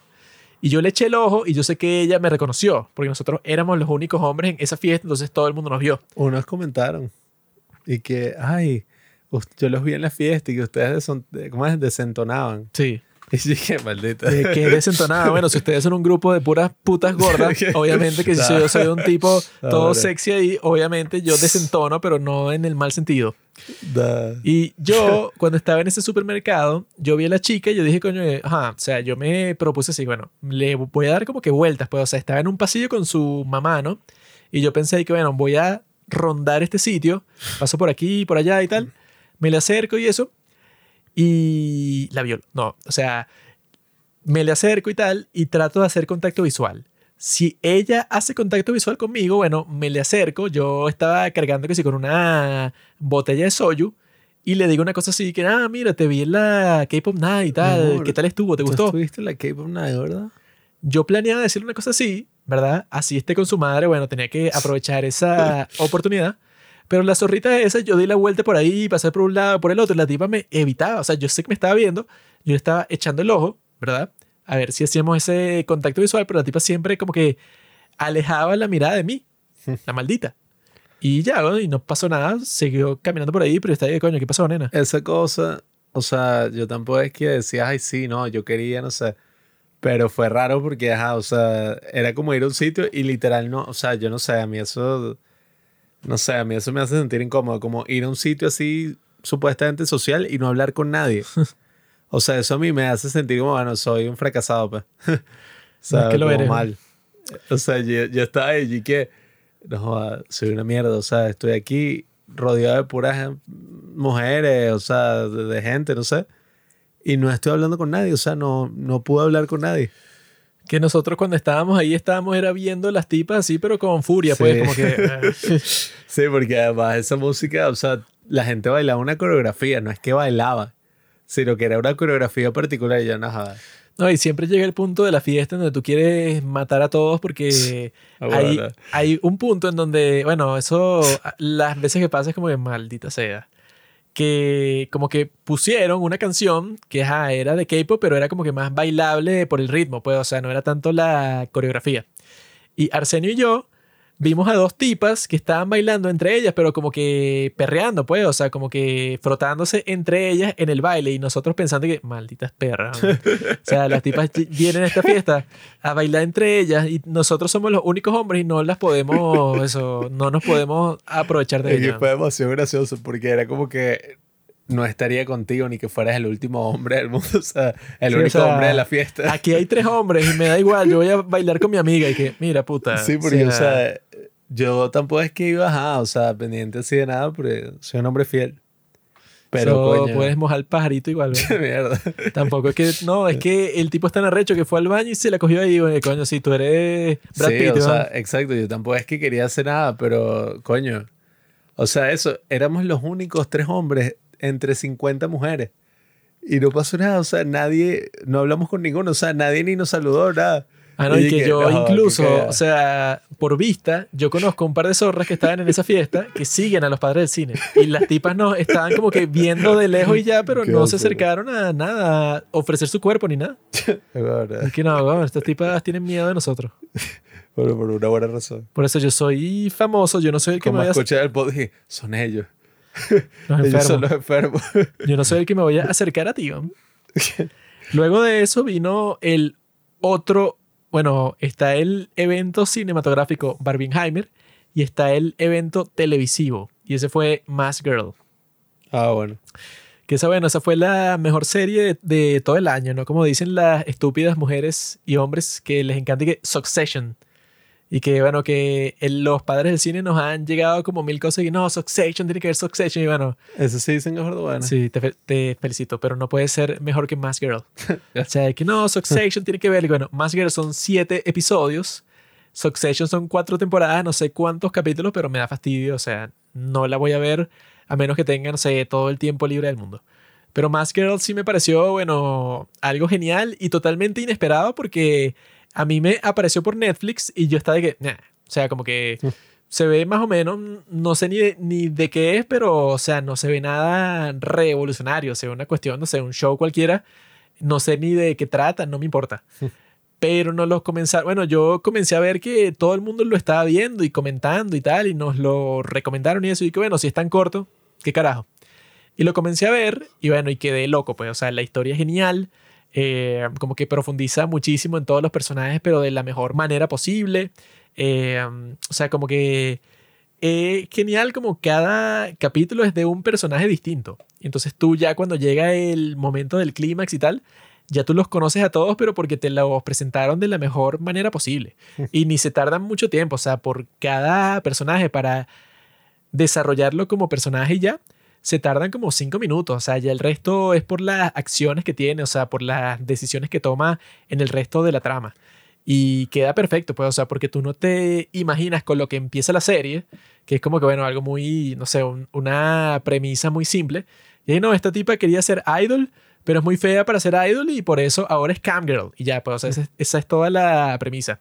Y a partir de ahí, tú nunca piensas que al, al final va a ser una, una, historia y que no, es que la tipa está en la cárcel y le van a matar a su hija y por eso ella tiene que actuar. O sea, no hay nada que te sugiera eso al principio de la serie sino que se va desarrollando como un caos completo y es súper satisfactorio, sobre todo en el sentido cinematográfico. o sea, tú al final estás pensando que, o sea, solo fueron siete capítulos y me contaron una historia que podría ser fácilmente, no sé, que sea una trilogía de películas coreanas. Sí, es que esta es una serie que parece mucho más a una película coreana de las que nos gustan, que son así como perturbadoras, oscuras, o sea, tienes todas estas de Park Chan-wook y todas estas cosas que, bueno, nosotros prácticamente dedicamos gran parte del año en Instagram a recomendar películas coreanas y le fue muy bien, o sea, muchísima gente le gustó. Después en TikTok tuvo un mega éxito todo eso de las películas coreanas. Y bueno, Mask Girl se convirtió que sí en, no sé, o sea, uno de los reels más exitosos que hemos hecho. Ese y I'm a Cyborg, but that's okay. Quizás se convirtió que sí en el reel más viral que hemos hecho en Instagram y que queda pero bueno, o sea, me da risa, pero esa película ni nos gustó. No sé, es que eso, que si tú ves el reel y después te pones a escuchar el podcast sobre la película, lo que decimos es que no, bueno, una película que como que tú, no sé, le gustó a, algunas personas, pero en general nosotros pensamos que es mala. O sea, que si la peor de Park Chan-wook, no sabemos ni por qué la hizo, la historia es aburrida, o sea, es como que decimos que es mala, pero en el reel tú ves todos los comentarios y están de que no, esta película cambió mi vida, es la mejor película que yo vi cuando era adolescente, me encantaba, es la mejor de la historia y que bueno, no sé qué hablan. Sí, no, o sea, pero bueno, fue súper interesante, o sea, la reacción así de ese de Mask Girl.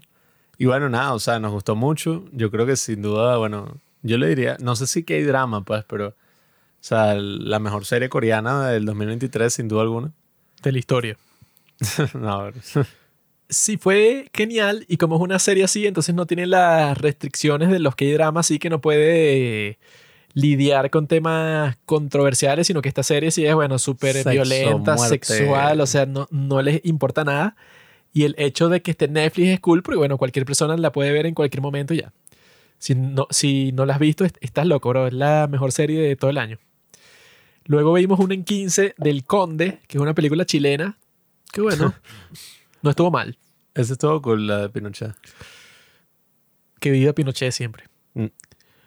Luego hicimos un bonus justo antes de la gran catástrofe. O sea, quería que Russell Brand, Elon Musk y cuál es el mejor país para vivir con nuestro amigo Carlos. Mm. Y es chistoso porque esas acusaciones de Russell Brand, bueno, eran como que la controversia más grande en esos tiempos, bueno, que cuando lo grabamos era mm, el 27 de septiembre. Y era así como que no, bueno, en este momento todo el mundo en Twitter está que, ah, Russell Brand, el escándalo más grande del, del, momento y todo el mundo está conversando qué es lo que le puede pasar y tal.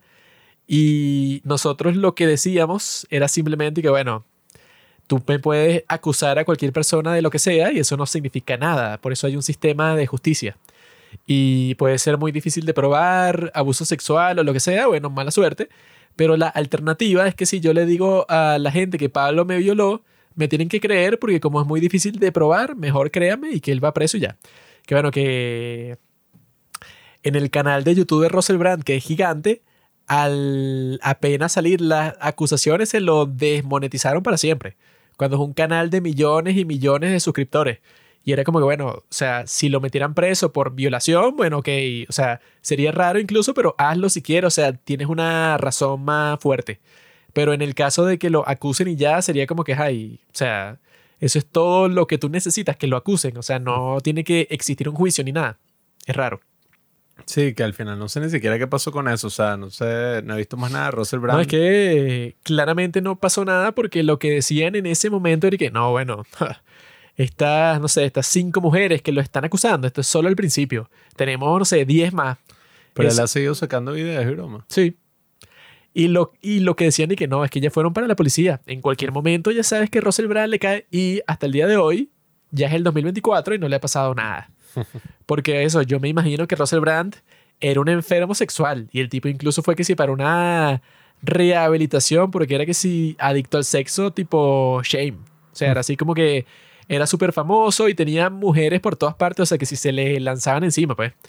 Entonces, bueno, yo me imagino que el tipo, como muchos hombres en el mundo que tienen interacciones con muchas mujeres, me imagino que el tipo habrá hecho todo tipo de bestialidades hasta el punto, bueno, no sé, que ponte que estás en una fiesta y una mujer no te quiere besar y tú la besas de todas formas y le tocas el trasero. Me imagino que a él habrá hecho eso 10 veces.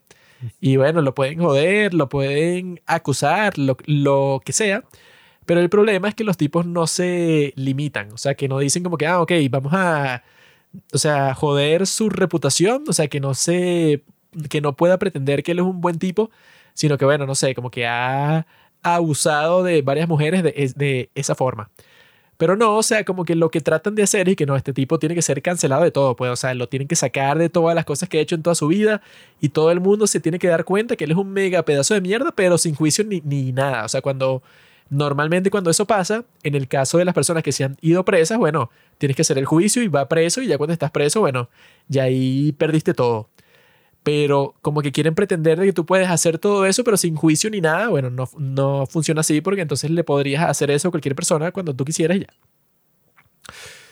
Luego de eso, bueno, es que este año fue todo el escándalo de Elon Musk que compró Twitter y tal, que fue muy chistoso porque desde el principio era que, no, bueno, este es el fin de Twitter. Y eso no sé ni qué mes fue, o sea, que sí, Sí. que, que sí, que sí, junio, julio. Todos estaban y que, no, bueno, eh, aquí está la manera de sacar todos sus tweets de la plataforma. Aquí están las distintas plataformas que van a reemplazar Twitter.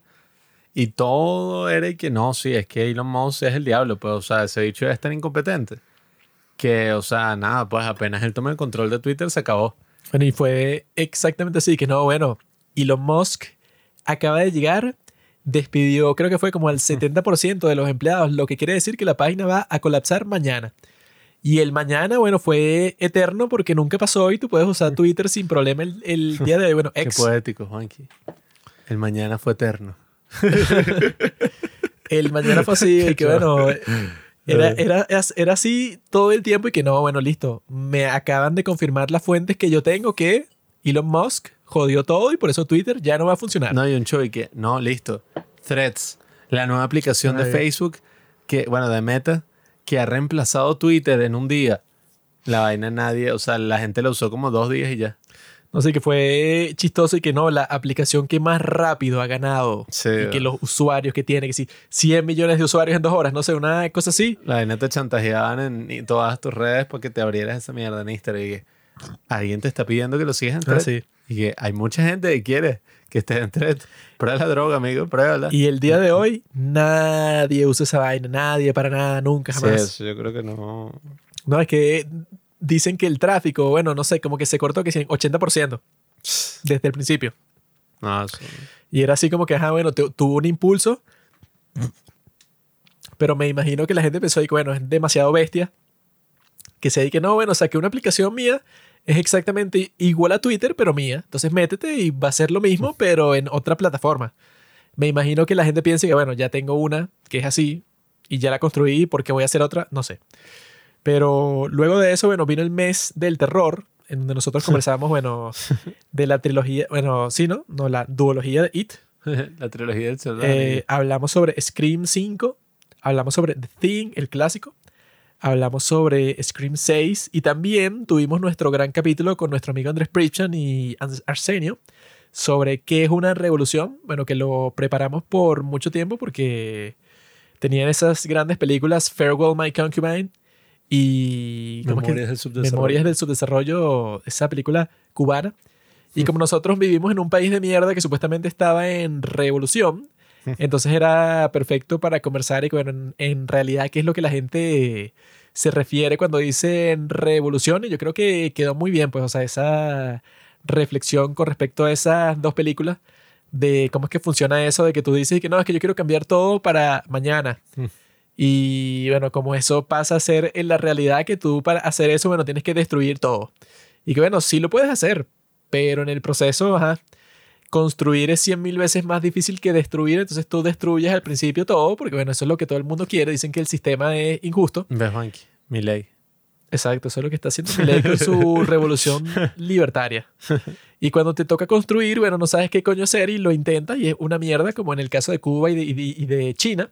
Pero claro, nuestro capítulo, bueno, fue bastante, digamos, profundizó muchísimo más en todo esto. Vamos a ver cuándo fue que duró.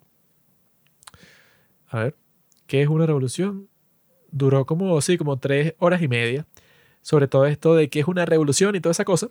Pero claro, lo más importante que pasó ese mes fue la cuestión de Israel, que es loco, bueno, que en el caso de la guerra de Ucrania y en esta de Israel al mismo tiempo, puedes ver todo lo que está pasando, que si por Twitter, por Reddit, o sea, los mismos soldados suben videos. Eh, o sea, es una guerra muy extraña que nunca había pasado antes. O sea, es la primera guerra en la que eso es posible. La de Ucrania y ahora la de Israel.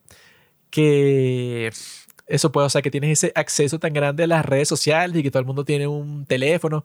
Entonces puedes ver todo en vivo y en directo. Entonces cuando pasa esa, esa cuestión del 7 de octubre, fue una locura porque, o sea, es muy bizarro que las primeras reacciones que tuvo era un, era un montón de gente y que no, bueno, cuidado con Palestina y que, que Palestina sea libre porque Israel los está oprimiendo y tal. Pero eso era que si el 8 de octubre, cuando Sí, bueno, los tipos entraron a Israel, mataron a 1200 civiles, o sea que imagínate, o sea, como que el proceso de matar a 1200 personas en un día, o sea, es como que una cosa lo más barbárico posible, o sea, civiles que si en, en- en su casa. Matar a 30.000 niños tumbándoles la escuela y el hospital, Juanqui. Ahorita están matando a 30.000 niños, pero no en un día, o sea, lo vamos pasando, o sea, ya lleva como, como qué, cuatro meses, o sea, llevamos cuatro meses matando a 20.000, no lo vamos a hacer en un día, pero no somos bárbaros, pero es- ese día, o sea, eh, masacraron a 1.200 personas, violaron a un montón de mujeres,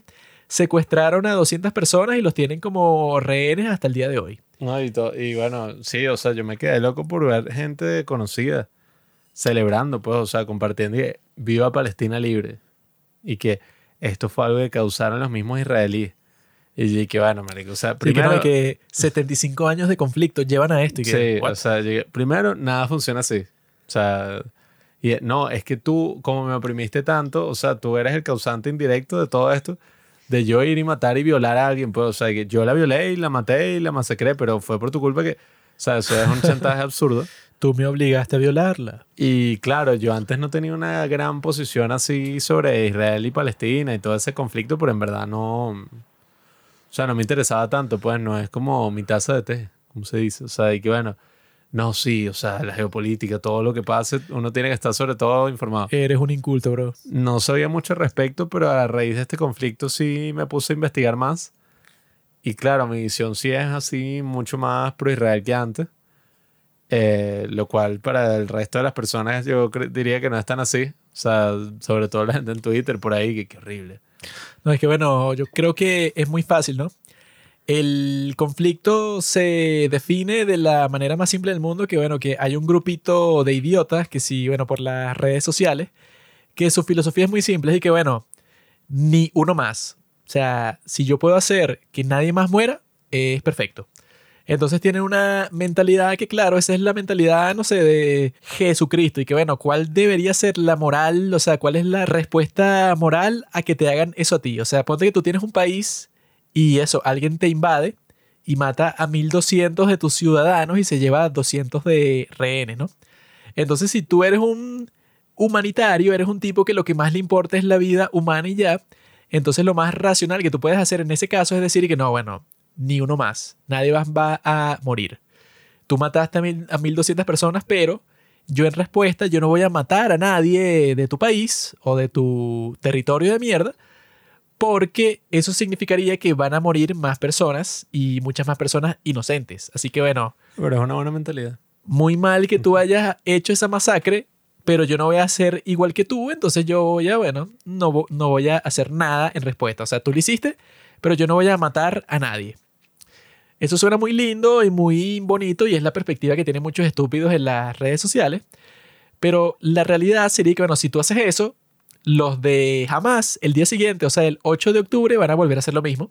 Y van a volver a hacer lo mismo porque tú eres un idiota que no quiere matar ni a una persona mientras a ellos no les importa nada. Pues si es por ellos, te matan a ti, a toda tu familia, a toda la población de Israel. Entonces, simplemente, o sea, el problema, bueno, con un conflicto armado así o con cualquier guerra, es que tú tienes que usar las herramientas del más maldito, pues, o sea, el más maldito, eh, el ser humano, pues, o sea, más maldito, dice que, bueno, yo puedo matar a quien yo quiera y no me importa, pues, o sea, si es por mí, mato a todo tu país, me, me da igual. El problema es que si tú estás luchando con una persona así, tú te ves forzado a hacer lo mismo. O sea, la alternativa es decir que yo no quiero matar a ningún niño palestino. Por eso, bueno, tú mataste a 1.200 personas, no importa, yo te perdono y yo me quedo aquí en mi país y bueno, mala suerte. O sea, espero que no lo vuelvas a hacer. Así es como quisieran que actúe Israel, un montón de idiotas que no sabe cómo funciona el mundo, que bueno, si tú haces eso, literalmente te van a matar. O sea, cuando los países, pues, o sea, tus enemigos perciben debilidad, se van a aprovechar de eso porque en este caso, bueno, los palestinos quieren todo tu territorio. Entonces, si tú das la señal de que no les vas a hacer nada si entran a tu territorio y matan a todos los que quieren y se llevan rehenes, bueno, no funciona así. O sea, tú tienes que responder, bueno, tienes que aplastar la franja de Gaza completamente hasta que no quede nadie vivo. Bueno, lamentablemente, ellos querían hacer eso. No, ellos estaban teniendo un festival de música de idiotas por la paz de Palestina en la frontera. Eso era lo que estaban haciendo, que es algo idiota de hacer.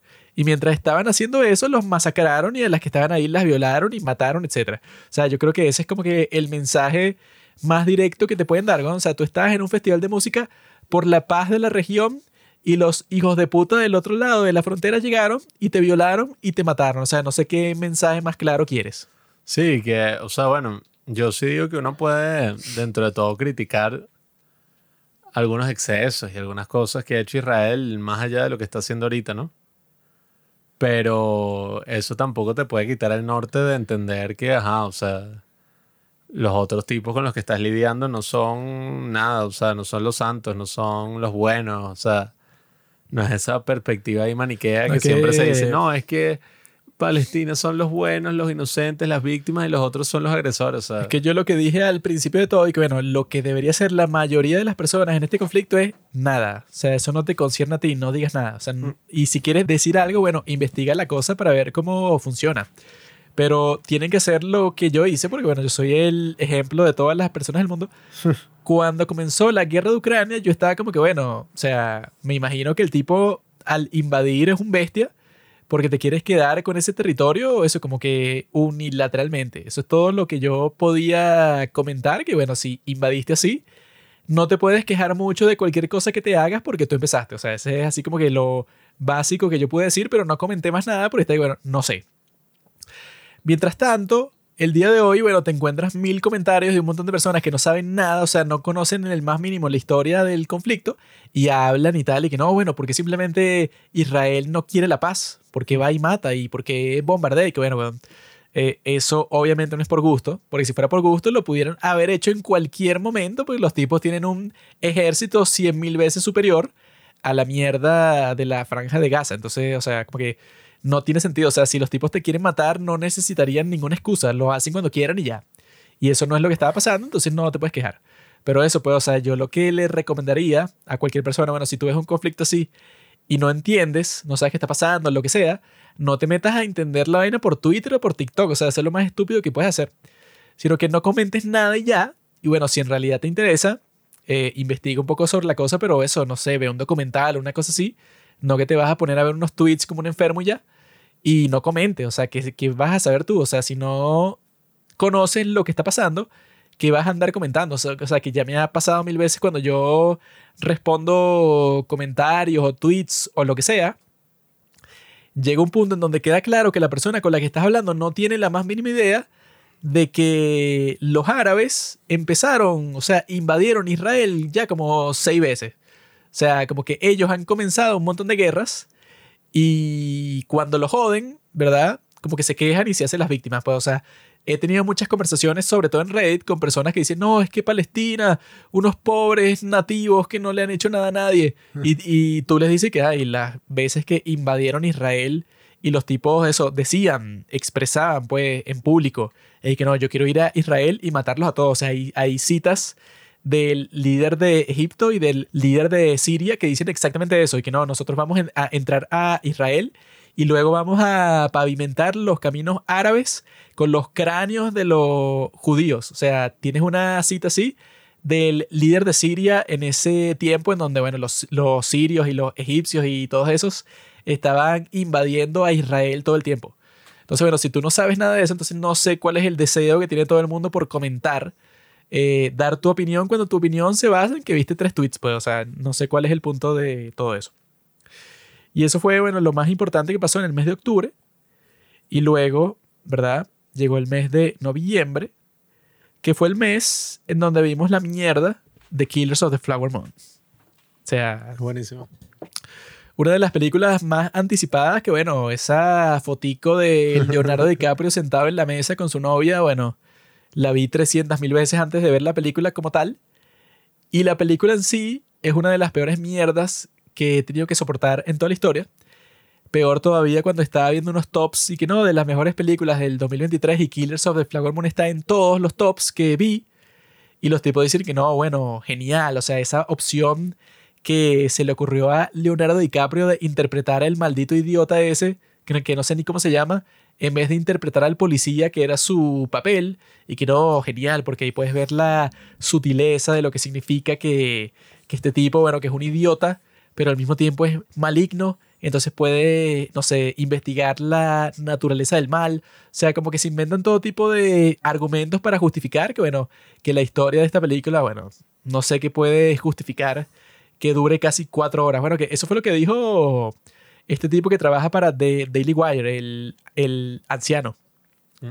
Que el tipo era guionista cuando era joven. Y el tipo, y que sí le gustó la película, o sea, le gustó que sí la historia, el guion, los personajes, etc. Pero dijo que no hay razón en este mundo para que esta película dure más de dos horas y media. Porque él dice que, bueno, la historia no es tan épica. O sea, es simplemente unos asesinatos ahí, o sea, no es la historia de, no sé, de la gran conspiración del gobierno y tal, sino que tú podrías haber contado todo lo que contaste fácilmente en dos horas y media y podrías haber cortado, bueno, todo tipo de escenas innecesarias ahí. Sí, yo estoy de acuerdo con lo que él dice porque, o sea, a mí, o sea, dentro de todo me gusta la historia, me gusta, coño, o sea, los actores son los mejores actores. Todo, o sea, bueno, la película costó 200 millones de dólares. Entonces, evidentemente que todo es perfecto, pues la cinematografía, los sets, la música, o sea, todo es excelente. El problema es que, coño, la película se extiende y se extiende y se extiende hasta el punto que y que no, bueno, eh, yo voy a confesar, pero mejor no, porque entonces yo no quiero ser una rata. Pero bueno, eh, mi tío en verdad es malo, entonces como que sí voy a confesar, pero bueno, no sé si confesar, o sea, es que bueno, marico, tampoco es que, o sea, ya dejó de ser interesante, pues ya llega un punto que la broma deja de ser como tan interesante y se siente como que, bueno, aquí lo estás alargando, pero no sé ni para qué, pues, o sea, pero ya, o sea, estresaba, pues mi experiencia al verlo en el cine era como coño. O sea, no entiendo hacia dónde va esto, no sé por qué la película sigue y sigue y sigue y no va a ninguna conclusión. Y yo entiendo que, ajá, o sea, como este, o sea, es Scorsese, pues, y le están lanzando todas las interpretaciones y que, claro, quiénes son los lobos, reconoces a los lobos en la imagen. O sea, que eso es lo que significa es que, claro, el villano y los malos siempre están a la vista, pero uno no los reconoce.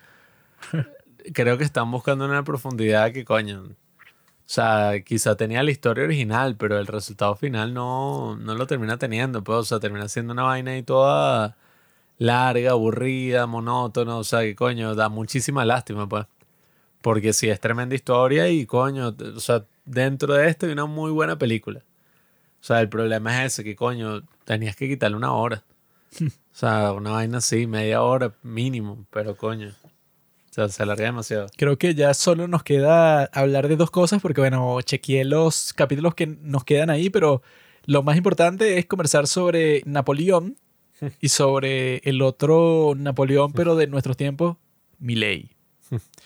que bueno, yo cuando fui a ver Napoleón, tenía así como que eso, pues, o sea, como que unas expectativas como que moderadas, o sea, no, no estaba muy extremas de que iba a ser la mejor película, sino era como que, bueno, supongo que es buena porque es Joaquin Phoenix haciendo de este personaje súper épico, histórico, así, bueno, que no conocía mucho sobre él, pero sabía que era un tipo, bueno, que si era emperador de Europa, me imagino que, que tendrá mucha historia que contar. Y yo la fui a ver como que, bueno, tiene que ser buena. Y efectivamente es buena. O sea, como que la, eh, las escenas de acción, de la guerra, o sea, como van desarrollando todo ese personaje, yo creo que está genial. Eh, o sea, como que te. La forma en que te presentan la historia. Porque hay personas que dicen, no, es que yo prefiero las otras películas de Napoleón que existen y tú te pones a ver cómo eran y dices, bueno, qué aburrido. O sea, era casi como que súper formales, pues, o sea, como que tratando de mostrarte el más mínimo detalle geopolítico detrás de las decisiones de Napoleón y así como que un Napoleón que te lo ponen como un tipo, bueno, súper maduro, súper serio y que no, yo quiero hacer esta batalla yo para... prefiero la de 1928. No. Hay varias así que, que no, el de la batalla de Waterloo, el de Austerlitz y tal, o sea, que han hecho películas individuales de cada una de estas batallas y todo eso, pero bueno, tú ves que si el tráiler o ves clips de la película por YouTube y tú dices que, bueno, no sé, será más históricamente preciso, pero se ve súper aburrido, pues, o sea, como que Ridley Scott y que lo dijo muy bien y muy cool, que él dije que, bueno, me da igual lo que diga cualquier historiador, o sea, los tipos tienen su propio trabajo, que bueno, que obviamente que es que tienen que ser lo más preciso posible para contar la historia como pasó, pues, o sea, no pueden inventarse nada. Mientras tanto, esto es ficción y yo puedo inventar lo que yo quiera y por ello tengo que entretener y conmover a las personas. Más allá de eso, yo no tengo ninguna otra obligación de tener ninguna precisión histórica ni nada. Y eso, pues, o sea, cualquier reseña que yo busqué cuando nosotros íbamos a hacer nuestro capítulo sobre Napoleón, todas las reseñas, lo que decían era no, bueno, pero eso no pasó así y él no le disparó a las pirámides con un cañón. Y él no se fue para su casa solamente porque su esposa lo estaba engañando, sino que en realidad los ingleses lo estaban amenazando, con, o sea, como que tratando de explicar toda la historia. Y es que, bueno, bro, obviamente que, o sea, si tú estabas esperando que el tipo iba a contar toda la historia de la vida del tipo en una sola película, que bueno, que dura dos horas y media, bueno, estaría, esta incluso estaría incluso mucho más justificado que durara cuatro horas, bueno, que la porquería de Killers of the Flower Moon. que supuestamente hay un director Scott de Ridley Scott, en donde, bueno, ahí sí como que le, le puso todo y me imagino que dura como cuatro horas. Pero eso, pues, o sea que no entiendo cuál es la necesidad de proyectarle la necesidad histórica a una película. O sea, si no te dejó satisfecho la precisión histórica, eso es porque tú eres experto en Napoleón. Si tú no eres experto en Napoleón, como la mayoría de personas, como yo, tú ves la película y tú lo único que piensas es que, bueno, me imagino que esto pasó más o menos así. O sea, yo no sé quién piense que no, es que esto tiene que ser exactamente así. Pues, o sea, yo solo aprendo historia a través de las películas. O sea, no sé quién hace eso. Bueno, es que a mí la película sí me gustó, pero me decepcionó un poco porque, claro, cuando uno dice, coño, Napoleón, con sí, Joaquin Phoenix como protagonista y Ridley Scott y toda la cosa. Pero no sé, o sea, no sentí que no era una gran película. O sea, es una buena película, pero oye, tenía muchísimo más potencial. Pues siento que se quedó ahí un poquito, o sea, atascada, no, no fue lo que, lo que tenía que ser. Y más bien, o sea, lo que me pareció interesante es que a través de esta película pude descubrir las otras adaptaciones de Napoleón que no es que las otras sean mejores, porque bueno, la muda ni siquiera la he visto así completa, obviamente. La de 1928, pero coño, son como historias más interesantes, pienso yo. O sea, no te preocupes que nadie la ha visto completa jamás, ni el director. y cinco horas y media, sí, weón. Sí, o sea, es interesante la historia detrás de eso y también la Napoleón de Stanley Kubrick. O sea, creo que a través de esta película también fue una forma de, descubrir esas historias y volver a eso. Y eso fue súper interesante, pues. O sea, eso me gustó burda cuando lo hablamos en el episodio. Me dio lástima que no puedes sacar otro reel sobre eso.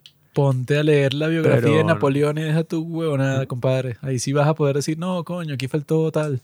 Nada, y eso de las precisiones, imprecisiones históricas, eso sí es una estupidez. O sea, yo lo que sí considero es eso, pues, o sea, la película no terminó de cuajar para mí, Porque el personaje, coño, no, o sea, no es lo suficientemente activo.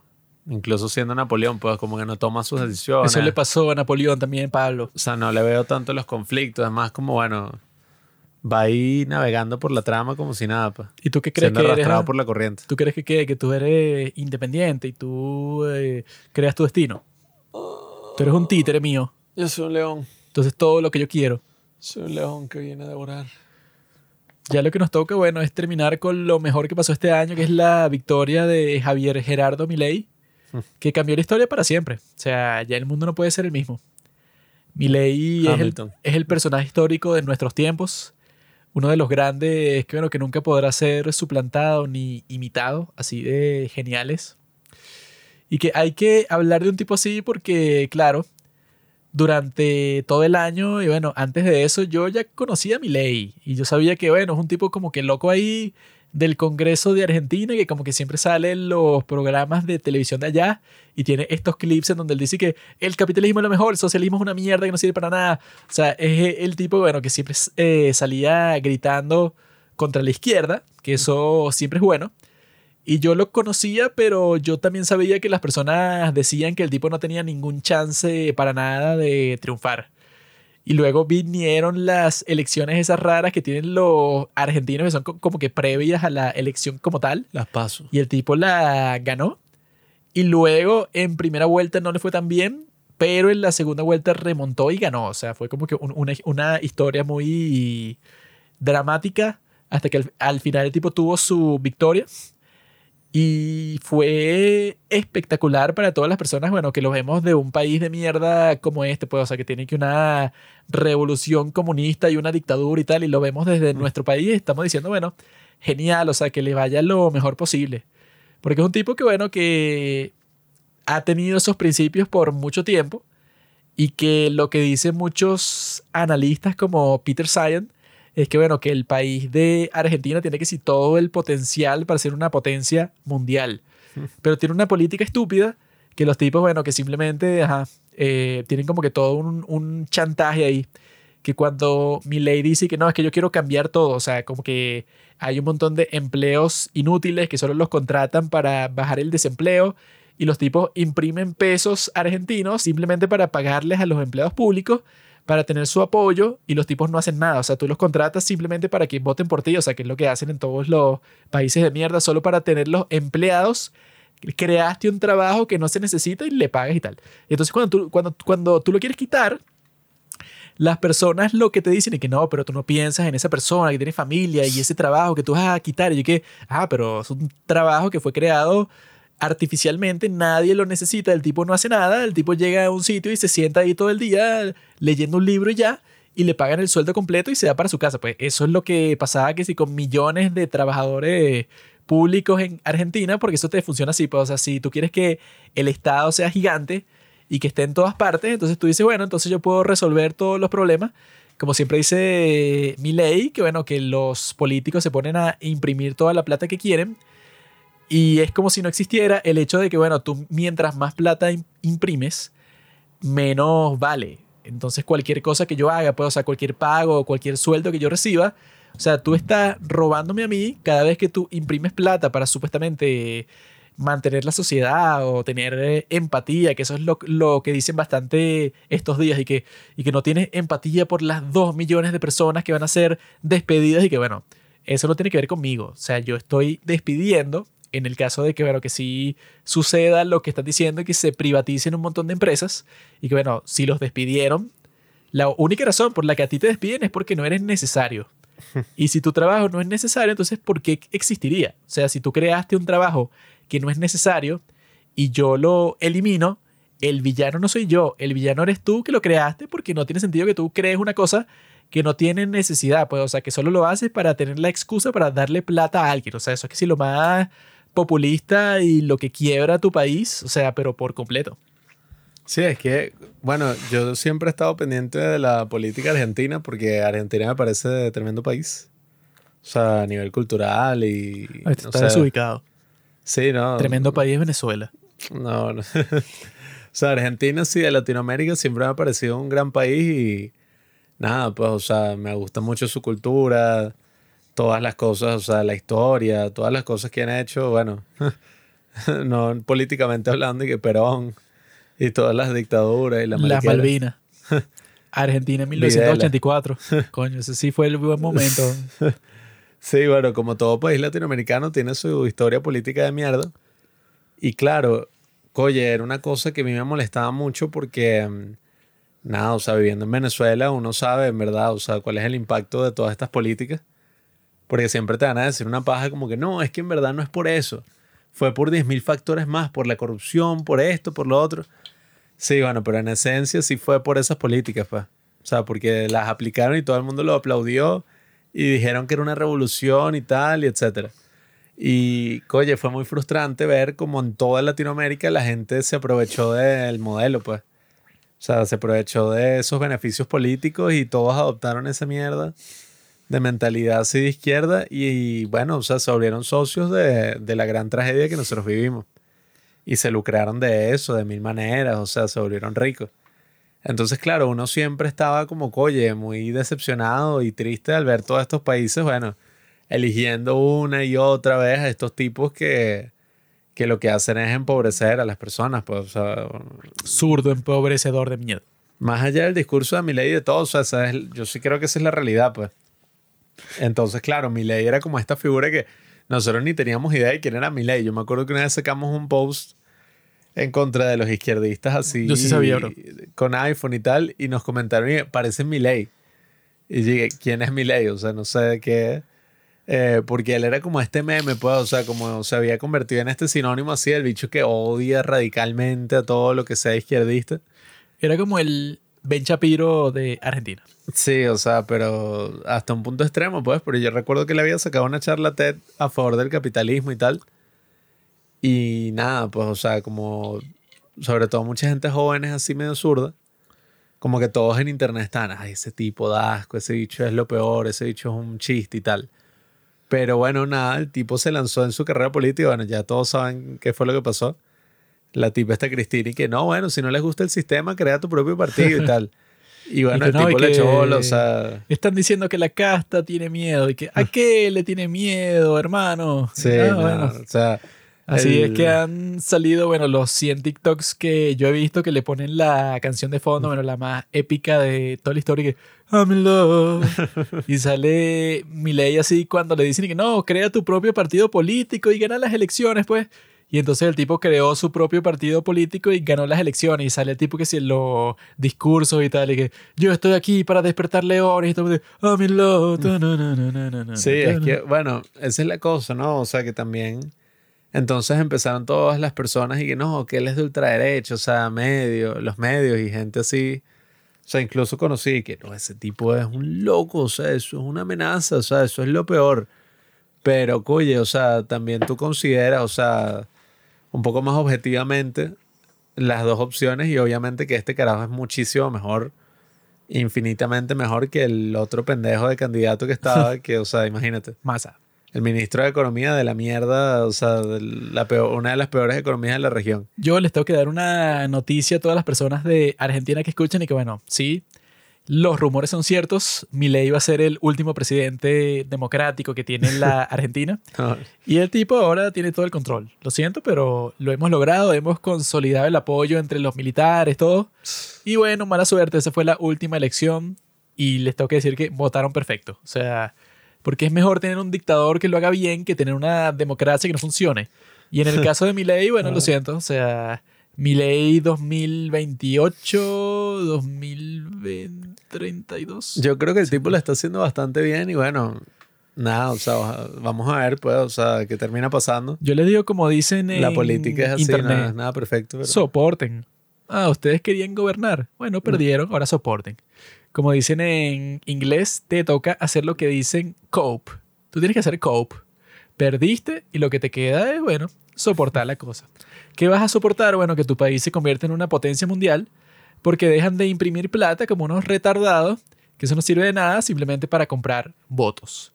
Que bueno, que eso es lo que me parece más hipócrita. Bueno, esa fue mi reflexión del 2023 que es gracioso cuando pasa cualquier elección así, bueno, ajá, que siempre es en varios países del mundo, no, derecha con- contra izquierda y tal, ¿no? Entonces, cuando pasa eso, siempre salen personas de izquierda y que no, el populista, este tipo que bueno, que da estos discursos y tal, y que el populismo que le, que le va a resolver la vida a las personas, qué loco. Eso lo dicen las personas de izquierda. Cuando la ideología de izquierda es la más populista de toda la historia del mundo, porque lo que te va a decir un tipo que sea de ultra izquierda es que todas las cosas que se te ocurran son un derecho.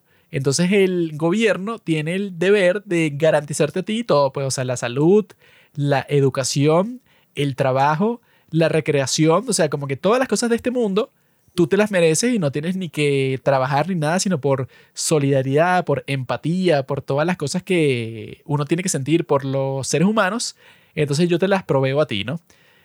¿Qué cosa existe en, este mundo que sea más populista que eso? Pues, o sea, que cualquier persona de izquierda se queje del populismo es lo más ridículo que yo he escuchado en toda mi vida, sobre todo cuando tú ves que bueno, que si un presidente de, izquierda como Petro, que el tipo cuando llega al poder dice que no, es que esta es la política del amor, en donde vamos a cuidar de todos y la sociedad va a ser perfecta y cualquier persona que esté sufriendo va a dejar de sufrir. Y bueno, no sé qué puede ser más populista que cuando tú quieras ser el líder, pues, o sea, de un país haces lo que hacen los de izquierda siempre, que es que no, bueno, yo vine a resolver todos los problemas. Y el gobierno va a garantizar todo lo que tú quieras en este mundo, trabajo, salud, educación, todo lo que tú quieras. No vas a tener que luchar por eso, simplemente el gobierno te lo da y tú eres feliz así ya. Ay, que, o sea, yo sí, nada más populista que, bueno, que esos gobiernos así izquierdistas, pues desde su credo, su ideología, como se quieren llamar, porque eso siempre termina siendo una religión ahí o más bien una excusa, pues, porque, o sea, después al fin y al cabo la corrupción es lo que manda, pues.